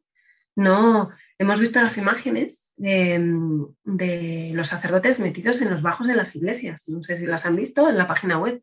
Tenemos ahí testimonios. En concreto, uno de ellos, conozco personalmente al que, con el que he hablado y sigo hablando estos días, me decía eso. Dice, me preguntaba, ¿dónde estás más? Y me decía, estamos debajo de la iglesia y estamos, dice, yo estoy con mis feligreses, estamos rezando y estoy disponible para lo que necesiten. Están ahí refugiados, han puesto sus colchones, su todo y están esperando a ver qué pasa pero acompañan, son pastores que se quedan con sus ovejas. Y, de verdad que es eh, impresionante cómo asumen lo que, lo que venga y, para nada los abandonan. Y hay mucha necesidad, está clarísimo. Hay necesidad básica, pero que, y que ellos ponen todo lo que tienen al servicio de, los, de, las personas. Nieves, ¿y cómo ayuda a la Iglesia necesitada está llevando estas ayudas que, que se necesitan en estos momentos precisos? ¿Y qué planes tenéis? Pues nosotros lo estamos llevando precisamente por medio de los obispos. Eh, nosotros estamos, eh, hay una campaña de recaudación de fondos para Ucrania y queremos llevar un millón de euros para ayuda, para, ayuda ahora mismo para la iglesia que está allí que no se va. ¿no? Entonces, nuestro, lo que hacemos es mandar los fondos por medio de los obispos que lo van y ellos lo hacen llegar a los sacerdotes que lo van repartiendo entre las necesidades que tienen allí.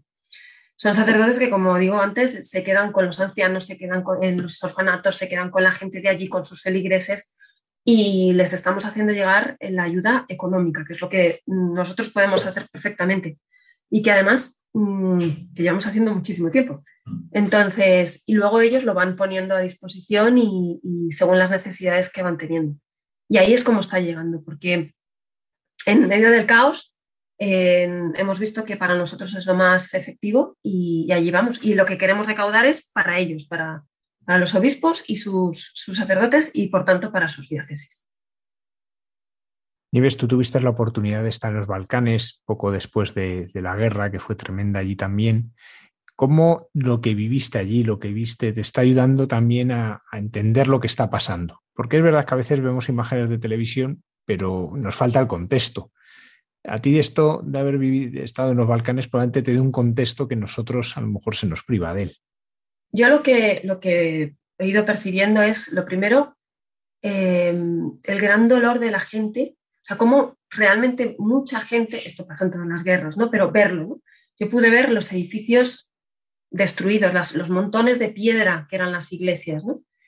Vi mucha gente em, mendigando por las calles me decían, esta persona que ves aquí era un magnate de la economía y lo ves mendigando. Vi cómo la gente dejaba bolsas colgadas en las vallas de determinada manera y se sabía que esa bolsa tenía comida, porque había una pobreza tremenda. Eh, todo a causa de la guerra y a causa del mal, del egoísmo eh, de las personas. ¿Qué es lo que vi? Que realmente todo esto, bueno, es que realmente se sufren los que menos tienen que sufrir y uno se da cuenta de que, bueno, entre los, por los intereses de unos, al final hay una población que, a la que ni le va ni le viene la guerra. O sea, sí que es verdad que allí hablé con gente, pude hablar, eh, me decían, si es que nosotros no queremos una guerra, si es que la gente no quiere meterse en una guerra, ¿no?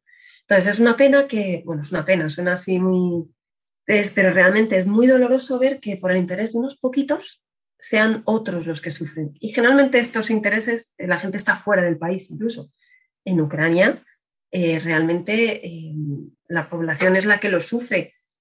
Ucrania se, se, mueve por un sistema de, oligarquía, pues muchos de estos oligarcas que son algo así como parecen como unos señores feudales que van controlando todo. La oligarquía es que el poder está puesto entre una minoría.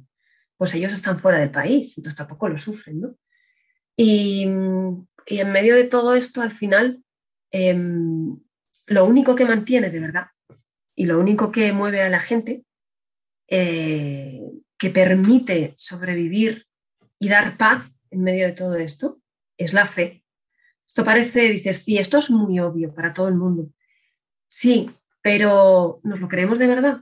Porque puedo, yo me siento afortunada, porque ya no solamente por haber ido a Ucrania o haber ido a los Balcanes, por haber conocido a tantas personas que, viven la, persecución y el dolor eh, y matanzas, lo que escucho de todos ellos es que realmente lo único que les ayuda a sobrevivir y sobrellevar y perdonar es, es la fe y es Jesucristo. Entonces a mí eso me, me tocó también muchísimo porque, porque dices, bueno, mm, ¿qué nos pasa aquí? ¿Cómo lo vivo yo? ¿no? Yo me lo creo porque eso no, no lo tengo tan claro. Y, luego, después de todas estas guerras, eh, la reconstrucción es muy lenta. Eh, es a veces difícil, pero, pero, pero no es imposible. Y la iglesia se mantiene. Igual en Bosnia tuve la suerte de conocer a un sacerdote de allí, eh, el padre Ilía, que, bueno, por, por, un hermano que estuvo allí viviendo, pues le fuimos a conocer. Él tenía su iglesia, pidió reconstruir la iglesia y poco a poco iban saliendo, ¿no? Em, vi mucha gente que se peleaba, que se enfrentaba, unos se enfrentaban con otros por... en, los Balcanes fue pues porque unos eran, en principio convivían musulmanes, ortodoxos, católicos, pero luego se enfadaron y las, amistades y las familias se rompen, ¿no? En Bosnia están los que están a favor de unirse más hacia Europa y los que están a favor de Rusia. Y hay familias destruidas, familias eh, que, se han dividido. En cuando otra de las cosas que vi allí.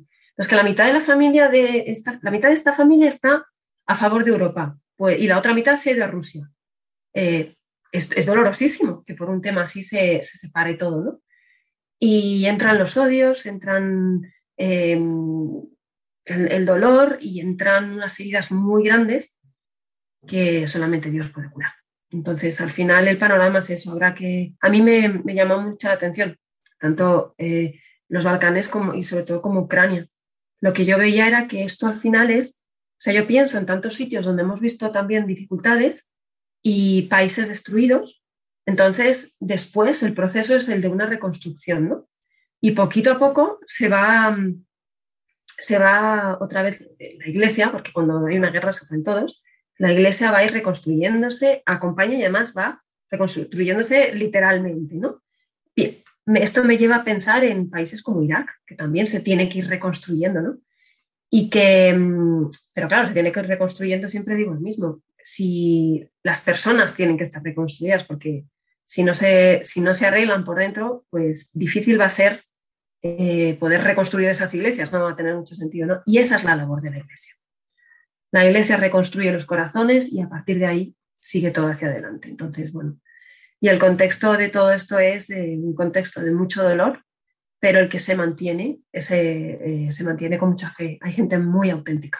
Yo, yo aluciné con las iglesias llenas un lunes y llenos de gente joven. Yo decía, pero si esto se ve una, eh, en Madrid se ve una vez al mes con el obispo, oh, y aquí todos los días, y se iban a misa y preparaban la oración y, y todos unidos, ¿no? Entonces, entre comillas, lo bonito, lo bueno, porque todos estos conflictos no, no, no, no, son bonitos en sí, pero Dios saca un bien también de todo esto, ¿no? Y mm, la gente mm, entiende y aprende y, y sabe que, que, agarrarse a Dios es real y ayuda y da fuerzas reales, además. Entonces, para mí eso es lo que me, lo que me motiva cada día y que me motiva cada día en esta fundación de decir, bueno, estoy, estoy echando una mano aquí a esta gente y que al final lo que hacen es ayudarme a mí a entender cómo vivir la fe de manera auténtica y a demostrarme que se puede vivir en esas dificultades. Jess Barrera, responsable de la zona centro de ayuda a la Iglesia necesitada y también eh, conductora del programa A de los Santos en, nuestra, en nuestra Radio María. Pues muchísimas gracias por haber compartido con nosotros estas vivencias y todo lo que estáis haciendo y muchas gracias por la labor que Ayuda a la Iglesia Necesitada está haciendo no solo en Ucrania, sino en el mundo entero. Pues muchas gracias a vosotros, también de parte de, de los ucranianos que siempre nos dicen no os olvidéis contarle al mundo lo que pasa. Muchas gracias.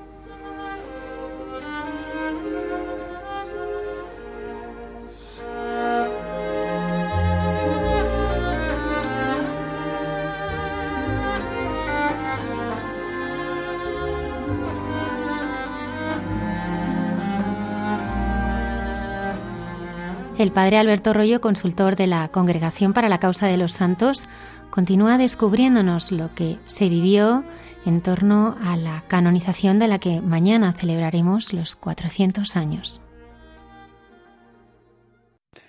Muy buenas noches a todos los oyentes de Radio María. La semana pasada empezábamos a hablar de la canonización que tuvo lugar el 12 de marzo de 1622 en Roma, en la cual recordamos que fueron canonizados cuatro beatos españoles y un beato italiano.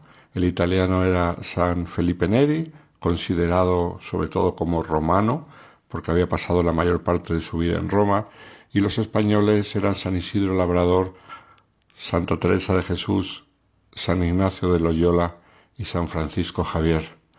Decíamos también la semana pasada que el origen de la canonización fue sobre todo el de San Isidro Labrador, ya que Felipe II, al poner la sede de la capitalidad de España en Madrid, le interesaba tener una imagen religiosa de patrono que fuera mm, ya canonizado, aunque popularmente la gente le tenía por santo y era muy querido, pero convenía que fuera rubricado por la autoridad de la Iglesia. Y además era un santo que para la nueva capital venía muy bien porque era uno más, era uno del pueblo y eso a Felipe II le gustaba mucho. Luego vimos cómo por cosas de la época, no hay que olvidar que la Iglesia está inmersa en su tiempo y en cada tiempo de la historia, pues se fueron añadiendo otros beatos hasta llegar al número de cinco.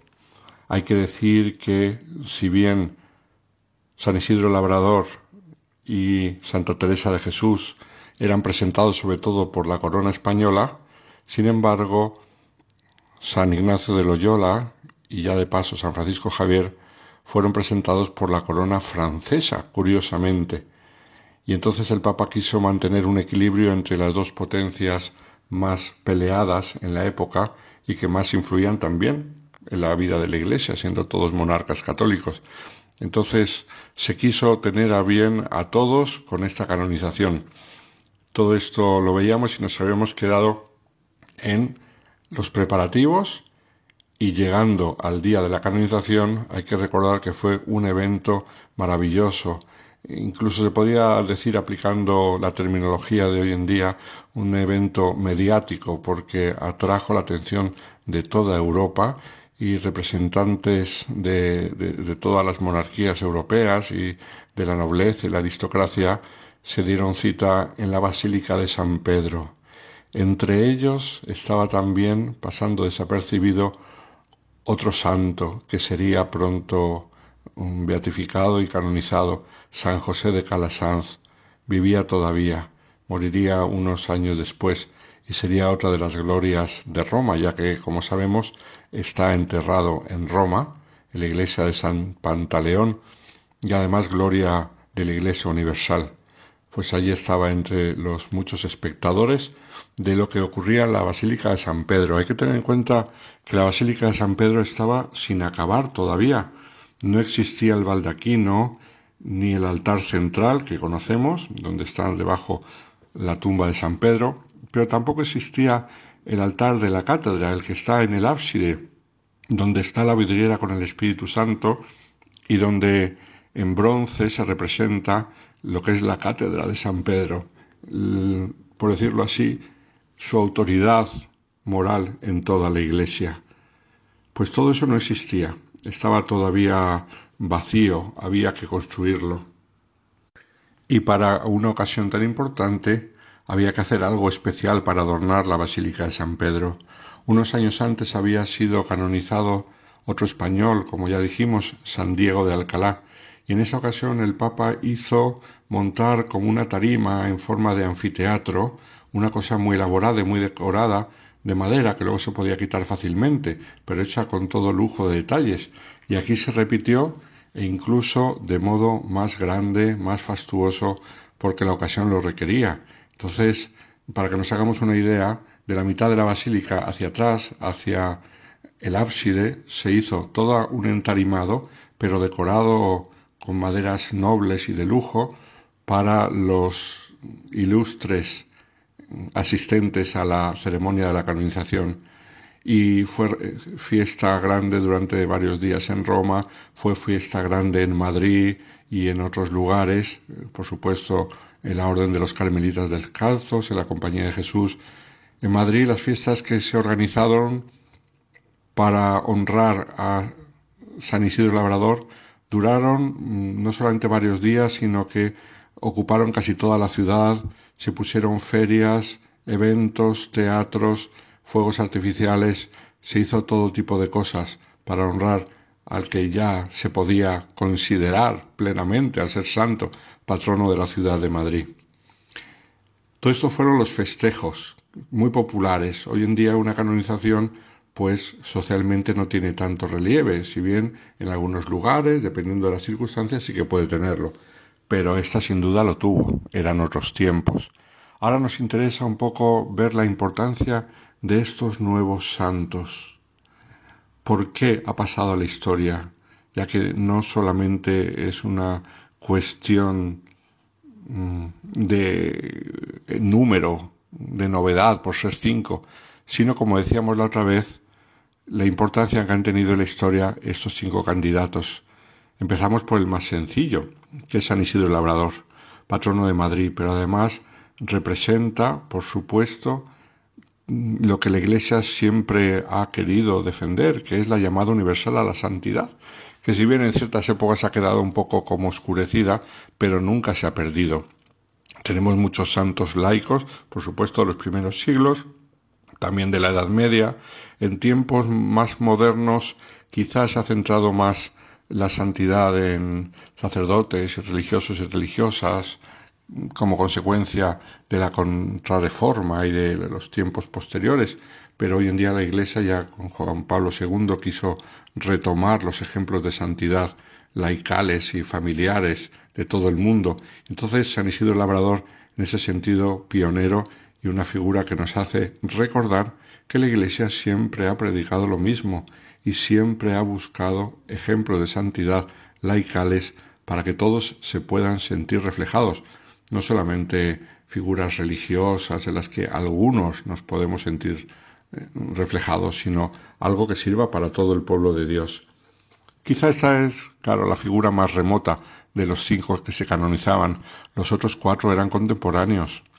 Por eso eh, se ha dicho que esta era la canonización del presente y no del pasado. Esto es, quitando a San Isidro Labrador, se estaba llevando a la gloria y proponiendo como ejemplo a figuras de esa misma época. Y entonces lo que la Iglesia quería era mostrar el camino que la Iglesia había tomado ante, por supuesto, la reforma protestante y con vistas al futuro. ¿Cuál era el camino? El camino era el de la renovación, el de la fidelidad y el de mm, la vida religiosa vivida en profundidad. También con la canonización de San Francisco Javier se quería anunciar al mundo entero que la Iglesia era misionera y que se estaba extendiendo ya por América, por Asia, pero que era parte de su raíz mm, cristiana, el ser misioneros. Empezamos en primer lugar con Santa Teresa de Jesús, una figura muy importante porque ayudó a la reforma de la vida religiosa en España antes de la reforma protestante.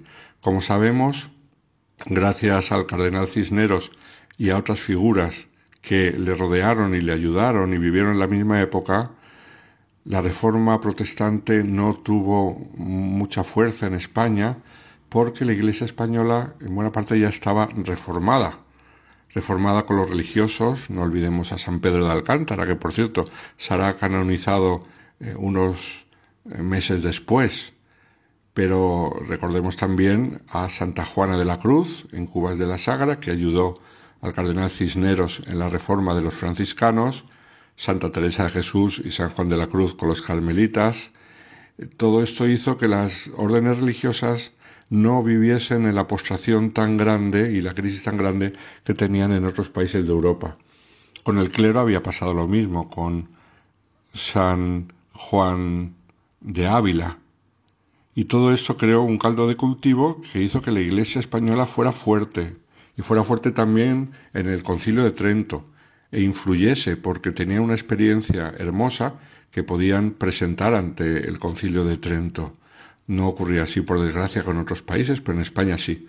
Pues una de estas grandes reformadoras que anticipó eh, la cuestión de los protestantes y la crisis fuerte mm, de la reforma protestante fue Santa Teresa de Ávila.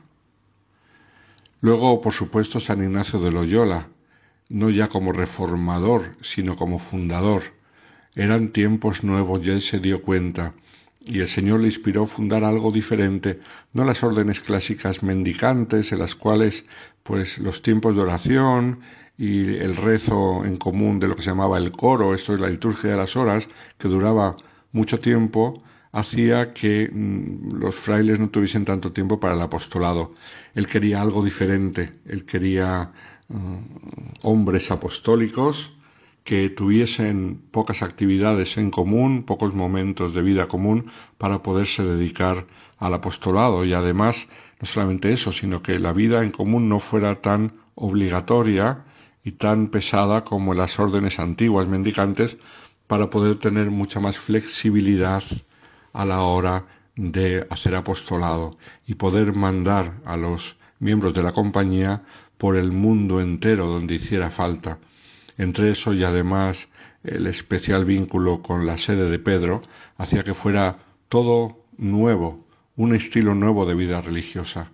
Entonces, canonizar a San Ignacio de Loyola era canonizar los tiempos nuevos que habían llegado y a los que la Iglesia se asociaba porque veía que era necesario. La Iglesia siempre ha ido evolucionando poco a poco, muchas veces lentamente, pero ha ido evolucionando según los tiempos, adaptándose para evangelizar sin cambiar el mensaje de Jesucristo y la transmisión de la fe, pero adaptándose a tiempos nuevos y circunstancias nuevas. Por eso era tan importante la canonización de San Ignacio de Loyola, por otro lado tenemos a San Francisco Javier, un santo de los más queridos de la historia, porque el pueblo de Dios ha visto en él el sacrificio de irse a tierras lejanas para anunciar el nombre de Cristo y pasar todo tipo de penalidades. el esfuerzo misionero de San Francisco Javier floreció sobre todo en los siglos posteriores, los siglos de la expansión de la Iglesia por el mundo entero. Ya había empezado, por supuesto, en América, pero después en Asia, en África, en Oceanía. La expansión misionera de la Iglesia floreció eso, en los siglos posteriores, pero él fue uno de los pioneros y por eso su canonización fue también tan importante, abriendo camino para lo que la Iglesia quería para sí misma en el futuro, una expansión que siguiese lo que el Señor había dicho, id al mundo entero y proclamad el Evangelio. Por último, San Felipe Neri. San Felipe Neri representaba a los sacerdotes. Él fundó el oratorio de San Felipe Neri, pero los oratorianos no son religiosos. Él nunca quiso ser religioso. Él quiso una comunidad de sacerdotes que viviesen juntos, se apoyasen, se ayudasen en el apostolado, en la vida común, pero que no tuviesen votos ni compromisos, sino que fueran libres de vivir en comunidad, libres para dejar la comunidad. Él representaba la figura del sacerdote por las calles de Roma durante toda su vida. La gente le quería muchísimo.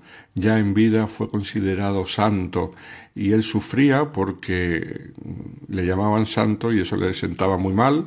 Y además sufría porque los papas le apreciaban y querían hacerle cardenal, creyendo que con eso le hacían un gran regalo, pero tampoco. Él quería ser solamente ese sacerdote dedicado a las confesiones, a la predicación, a visitar enfermos, a ir por las calles hablando con unos y con otros, y como dicen sus biógrafos, preguntando a la gente, bueno, ¿cuándo vamos a empezar a hacer el bien? Un hombre sencillo y querido por la Roma más anticlerical, porque eh, los barrios del centro de Roma son muy, muy anticlericales, lo han sido siempre, han visto de todo, claro, han visto la historia de la iglesia, la historia de la curia romana, la historia mm, de, de tantas cosas. Entonces son bastante anticlericales y sin embargo a San Felipe Neri le quieren con locura la imagen del sacerdote bueno que hace el bien y que atrae a todos, incluso aquellos a los que la Iglesia no les dice mucho. Pues fijaos un poco cómo ha sido esta canonización, lo que simboliza cada uno de estos santos, sobre todo con mirada al futuro. Eran santos muy modernos, y por eso esta canonización ha dejado huella en los siglos posteriores y hasta hoy. Hoy en día todavía estos santos son importantes para nuestra espiritualidad cristiana. Muy buenas noches a todos los oyentes de Radio María.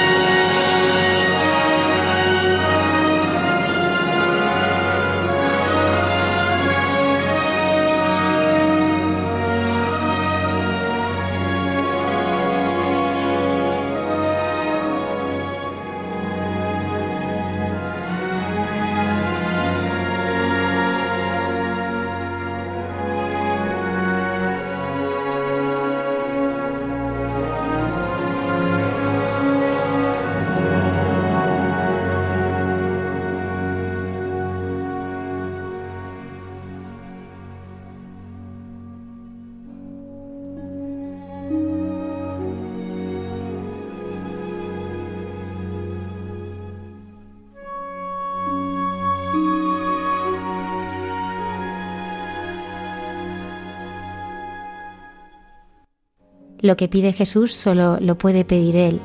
Y sobre esta verdad de nuestra vida reflexiona la hermana Carmen Pérez en Entre tú y yo. Queridos amigos de Radio María, José Manuel y yo siempre estamos encantados de compartir con ustedes este diálogo. Y hoy el diálogo se centra en algo que a José Manuel y a mí nos ayuda mucho. Lo que pide Jesús solo lo puede pedir Él. Sabemos que el llamado Sermón de la Montaña expone lo que Jesús quiere para el hombre, lo que podríamos llamar en un sentido rico y pleno la ética de Jesús. Dios mío, si iluminara a todo el mundo esta ética. Jesús proclama en todo este capítulo la diferencia con el Antiguo Testamento y con toda la humanidad en general, actual de lo más. Todo me ha sido entregado por mi Padre, y nadie conoce al Hijo más que el Padre, y nadie conoce al Padre sino el Hijo. Yo soy la resurrección y la vida.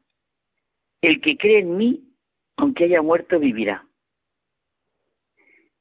Sígueme Constantemente escuchamos estas palabras en el Evangelio. Y es que como tú bien dices, lo que pide Jesús solo lo puede pedir Él. Y esta llamada de sígueme es una llamada a cada uno de nosotros. Y tendría que ser una continua luz y a su vez una revisión de nuestra vida. Por eso los que viven las bienaventuranzas son la sal de la tierra y la luz del mundo. No ha venido a abolir la ley y los profetas, sino a dar plenitud.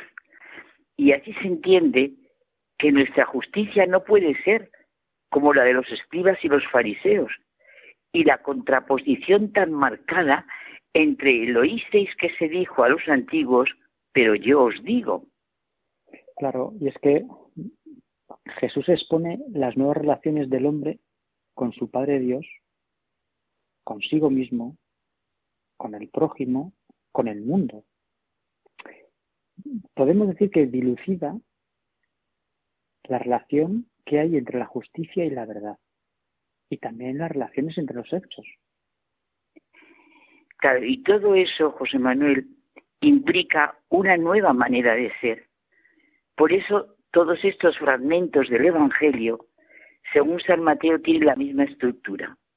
Empiezan con las palabras, oísteis que se dijo a los antiguos, mas yo os digo. Y en ese yo os digo se resuelve la contradicción. Oremos de verdad con ese capítulo quinto de San Mateo para sentir la plenitud de justicia, que la necesitamos tanto, tanto en estos momentos, el nuevo ideal moral, la sinceridad en el bien, la posibilidad e imposibilidad ante las exigencias del pero yo os digo. Benedicto XVI dedica en su libro Jesús de Nazaret un capítulo a este tema, en el que conmueve su riquísima experiencia de búsqueda del rostro del Señor. Solo nos centramos en uno de los apartados de este capítulo, la Torah del Mesías. Y aquí precisamente nos expone desde su propia experiencia la contraposición y solución del se ha dicho pero yo os digo. La Torah, palabra hebrea que significa enseñanza, instrucción y más específicamente ley se emplea habitualmente para designar la totalidad de la revelación y enseñanza divina al pueblo de Israel. Dice Benedicto XVI que en su búsqueda para entender esta Torah del Mesías, el camino que nos indica, lo que nos dice sobre Jesús, sobre Israel, sobre la Iglesia, sobre nosotros mismos, dice que le ha servido de gran ayuda el libro de un erudito judío, Jacob Neusner, ha muerto en el 2016. El libro se llama Un rabino habla con Jesús. Y el rabino menciona su sorpresa cuando supo que Benedicto XVI se hacía eco de sus cuestiones críticas. Alguien, dice él, me calificó alguna vez como la persona más amiga de debates que nunca había conocido. Ahora he encontrado quien me iguale. El Papa Benedicto XVI es otro buscador de la verdad. Vivimos tiempos interesantes. Y es que, claro, es importante decir que Neusner era un judío observante y rabino y creció siendo amigo de cristianos católicos y evangélicos y enseñó junto a teólogos, a teólogos cristianos en la universidad y además sintió un profundo respeto por la fe de sus colegas cristianos, aunque por supuesto estaba totalmente convencido de la validez de la interpretación judía de las Sagradas Escrituras. Sí, su profundo respeto hacia la fe cristiana y su fidelidad al judaísmo le llevaron a buscar el diálogo con Jesús. Este diálogo se produce con gran sinceridad y deja ver toda la dureza de las diferencias, pero también transcurre en un clima de gran amor. El rabino acepta que el mensaje de Jesús es otro y se despide con una separación que no conoce el odio. El punto central de la conversación de Neubner con Jesús es formidable. Neubner imagina un diálogo interior después de haber seguido todo el día a Jesús y se retira a orar y estudiar la Torá con los judíos de una pequeña ciudad, para después comentar lo escuchado con el rabino de allí. Y así, ¿es esto todo lo que ha dicho el sabio Jesús? Le dice el rabino. No exactamente, pero aproximadamente sí, contesta Neula. ¿Y qué ha dejado fuera? Nada, no ha dejado nada. ¿Y qué ha añadido? Ahora viene la contestación maravillosa, imaginaria, claro, a sí mismo. Es decir, lo fundamental del cristianismo, la equiparación de Jesús con Dios, como se refleja en el Sermón de la Montaña. Él se ha dicho, pero yo os digo. Este es el núcleo del espanto del judío observante ante el mensaje de Jesús. El motivo central por el que no quiere seguir a Jesús y quiere permanecer fiel al Israel eterno, y es la centralidad del yo de Jesús en su mensaje que da a todo una nueva orientación. Nefner, como prueba de esta añadidura, cita las palabras de Jesús al joven rico. Si quieres ser perfecto, ve, vende lo que tienes y sígueme a mí, sígueme. La perfección, el ser santo, como lo es Dios, exigida por la Torah, consiste ahora en seguir a Jesús. Hay una transformación del Israel eterno en una nueva comunidad por la reivindicación de Jesús de ser hijo de Dios. Y viene lo que a ti y a mí nos ha gustado tantísimo. Y la constatación final de Neusler nos abre los ojos y el corazón. Ahora me doy cuenta de que lo que Jesús me exige solo me lo puede pedir Dios. Y es que en el se ha dicho, pero yo os digo, se nos presenta Jesús como el intérprete profético de la Torah, que él no suprime, sino que le da cumplimiento. Y la cumple precisamente dando a la razón que actúa en la historia el espacio de su responsabilidad. Jesucristo no es un rabino más, sino que representa la superación de la Torah. Él mismo es la nueva ley, claro, el Hijo de Dios. Es el paso que Nefner no puede dar, pues tras escuchar la predicación de Jesús, concluye respetuosamente que está equivocado. La ley válida es la de Moisés. Ahora comprendemos mejor la afirmación del judío Pedro ante la pregunta de Jesús de ¿quién decís vosotros que soy yo? Tú eres el Hijo de Dios. Eso es lo que Jesús me exige, lo que solo me puede pedir Dios. Y es lo que da plenamente sentido a mi vida, a mi estar en el mundo, a mi cotidiano vivir. No es la ciencia, el saber humano, las propuestas de felicidad las que me redimen. He sido redimido por un amor incondicionado, el amor de Jesús de Nazaret, el Hijo de Dios.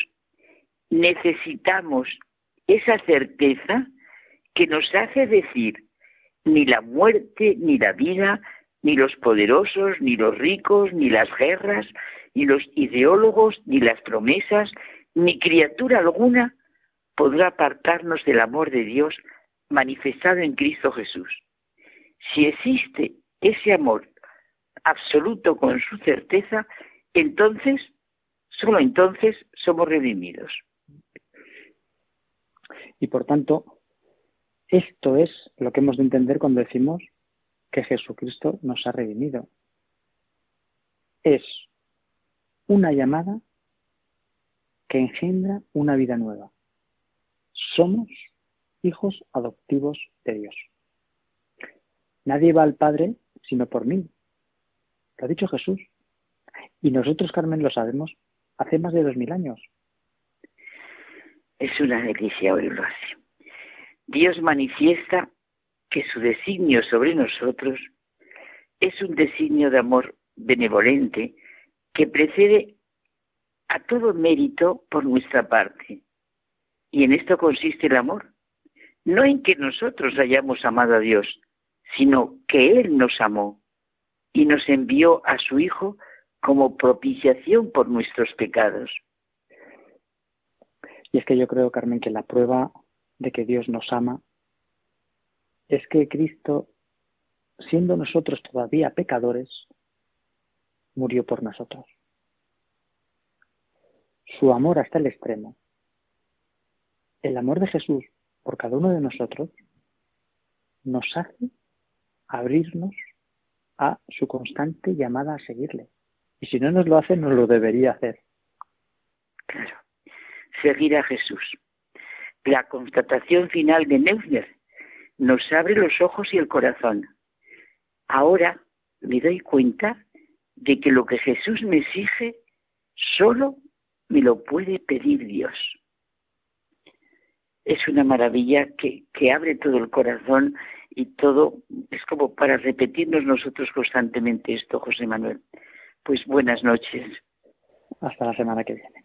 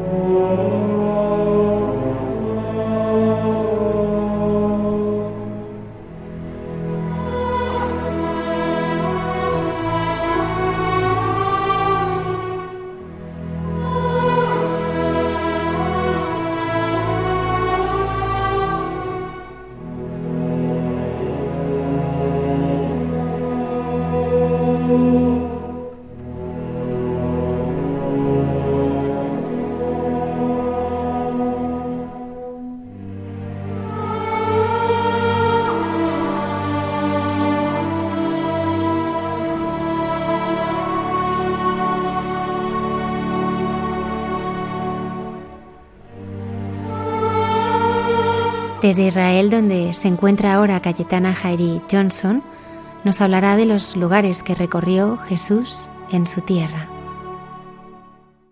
Buenas noches de paz y bien, queridos amigos de esta sección llamada Jesús en su tierra de Radio María.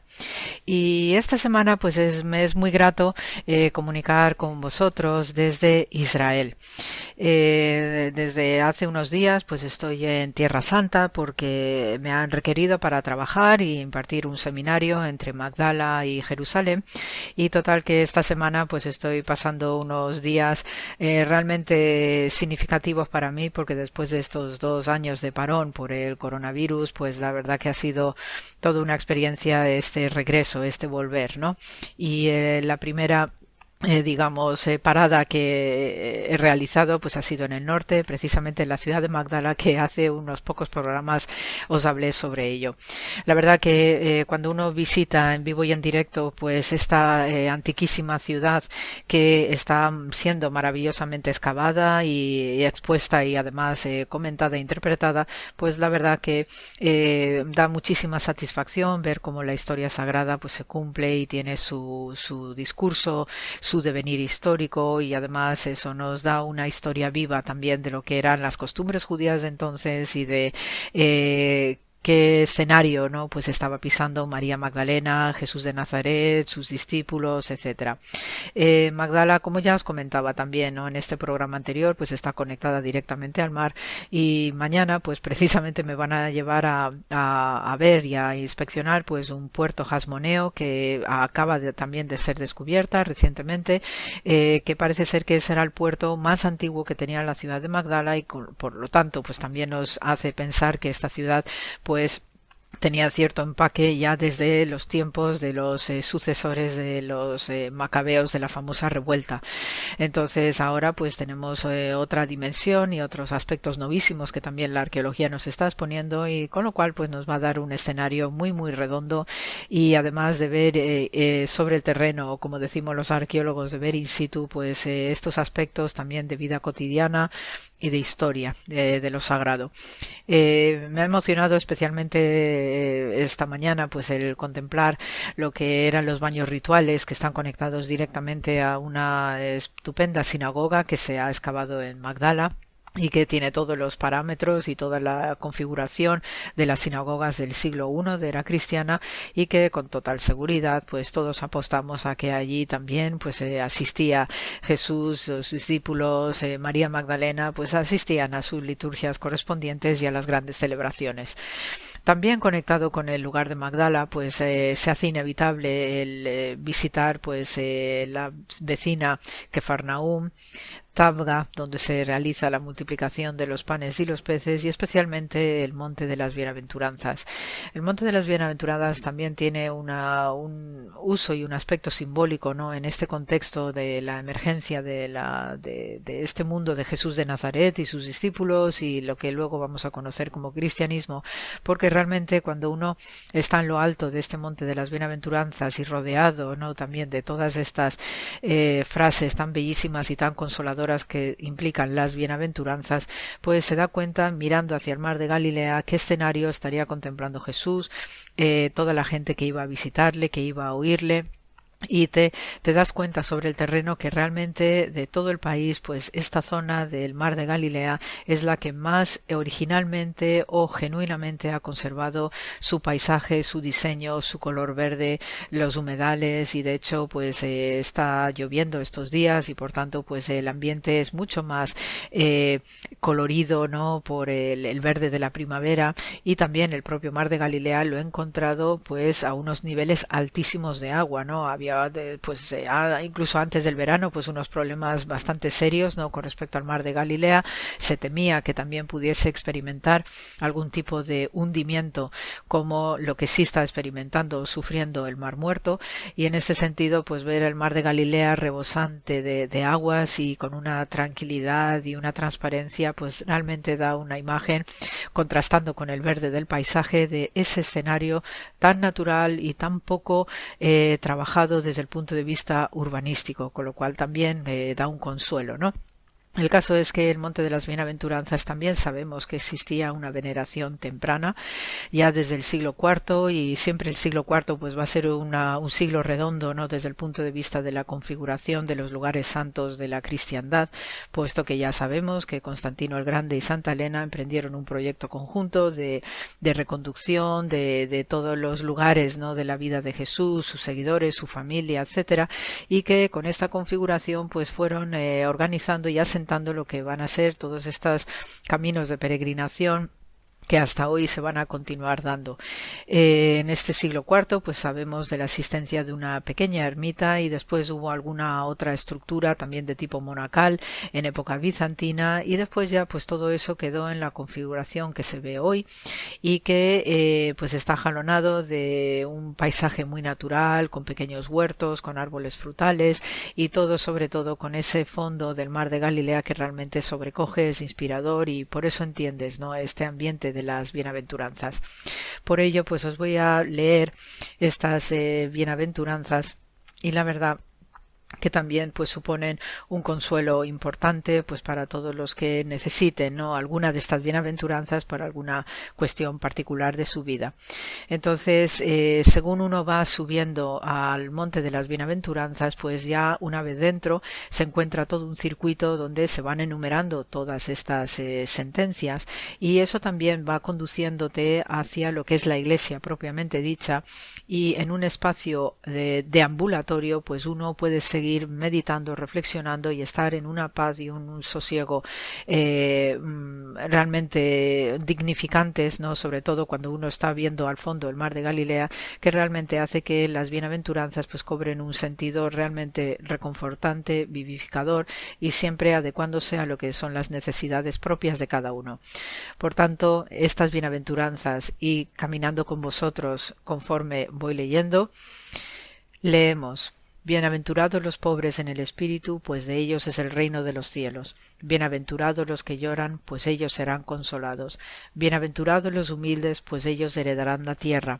Bienaventurados los que tienen hambre y sed de justicia, pues ellos serán saciados. Bienaventurados los misericordiosos, pues ellos recibirán misericordia. Bienaventurados los de limpio corazón, pues ellos verán a Dios. Bienaventurados los que procuran la paz, pues ellos serán llamados hijos de Dios. Bienaventurados aquellos que han sido perseguidos por causa de la justicia, pues de ellos es el reino de los cielos. Bienaventurados serán cuando los insulten y persigan y digan todo género de mal contra vosotros falsamente por causa de mí. Regocijaos, alegraos, porque la recompensa de vosotros en los cielos es grande, porque así persiguieron a los profetas que fueron antes que vosotros. Realmente cuando uno ve como si fuera pequeñas estaciones, ¿no? Todas estas bienaventuranzas en este monte tan digno, pues uno se hace la idea, ¿no? De qué ambiente estaría viviendo y, presenciando todos aquellos que se reunieron alrededor de Jesús de Nazaret para luego, pues bajar y continuar con más historias y más relaciones y más milagros como la multiplicación de los panes y los peces en la iglesita de Tabga, una iglesia benedictina actual, pero que también conserva unos mosaicos históricos que también van a arrancar en el siglo IV de la mano de Constantino y Santa Elena y que igualmente van a tener un simbolismo muy específico con este trasunto de los panes y los peces y aquella imagen de Jesús como eh, pescador de hombres. Así que con esta pequeñita grabación, puesto que estoy de viaje en Israel y tengo ahora mismo pues otra serie de obligaciones, ¿no? Que aquí en, el país y en Magdala especialmente, que es donde estoy eh, hospedada, pues se os manda muchísimo amor y eh, ya la semana que viene pues os iré contando más historias de una forma más extensa de novedades que tengo eh, previstas no eh, tratar. Así que con esto con estas este misterio que queda en el ambiente como siempre hasta la semana que viene con muchísimo amor y sobre todo paz y bien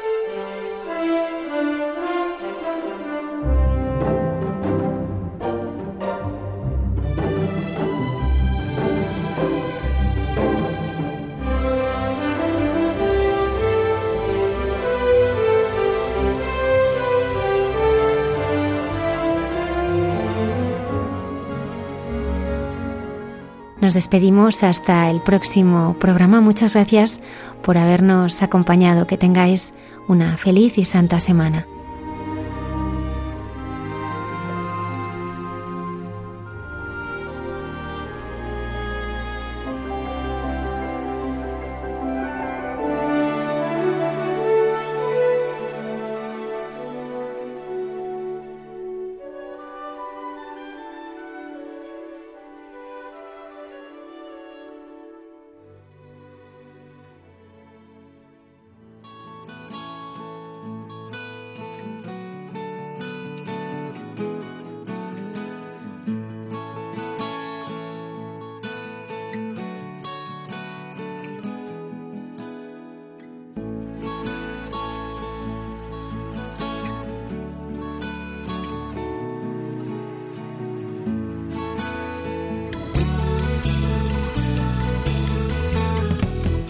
Han escuchado en Radio María Hay mucha gente buena, un programa dirigido por Almudena Delgado.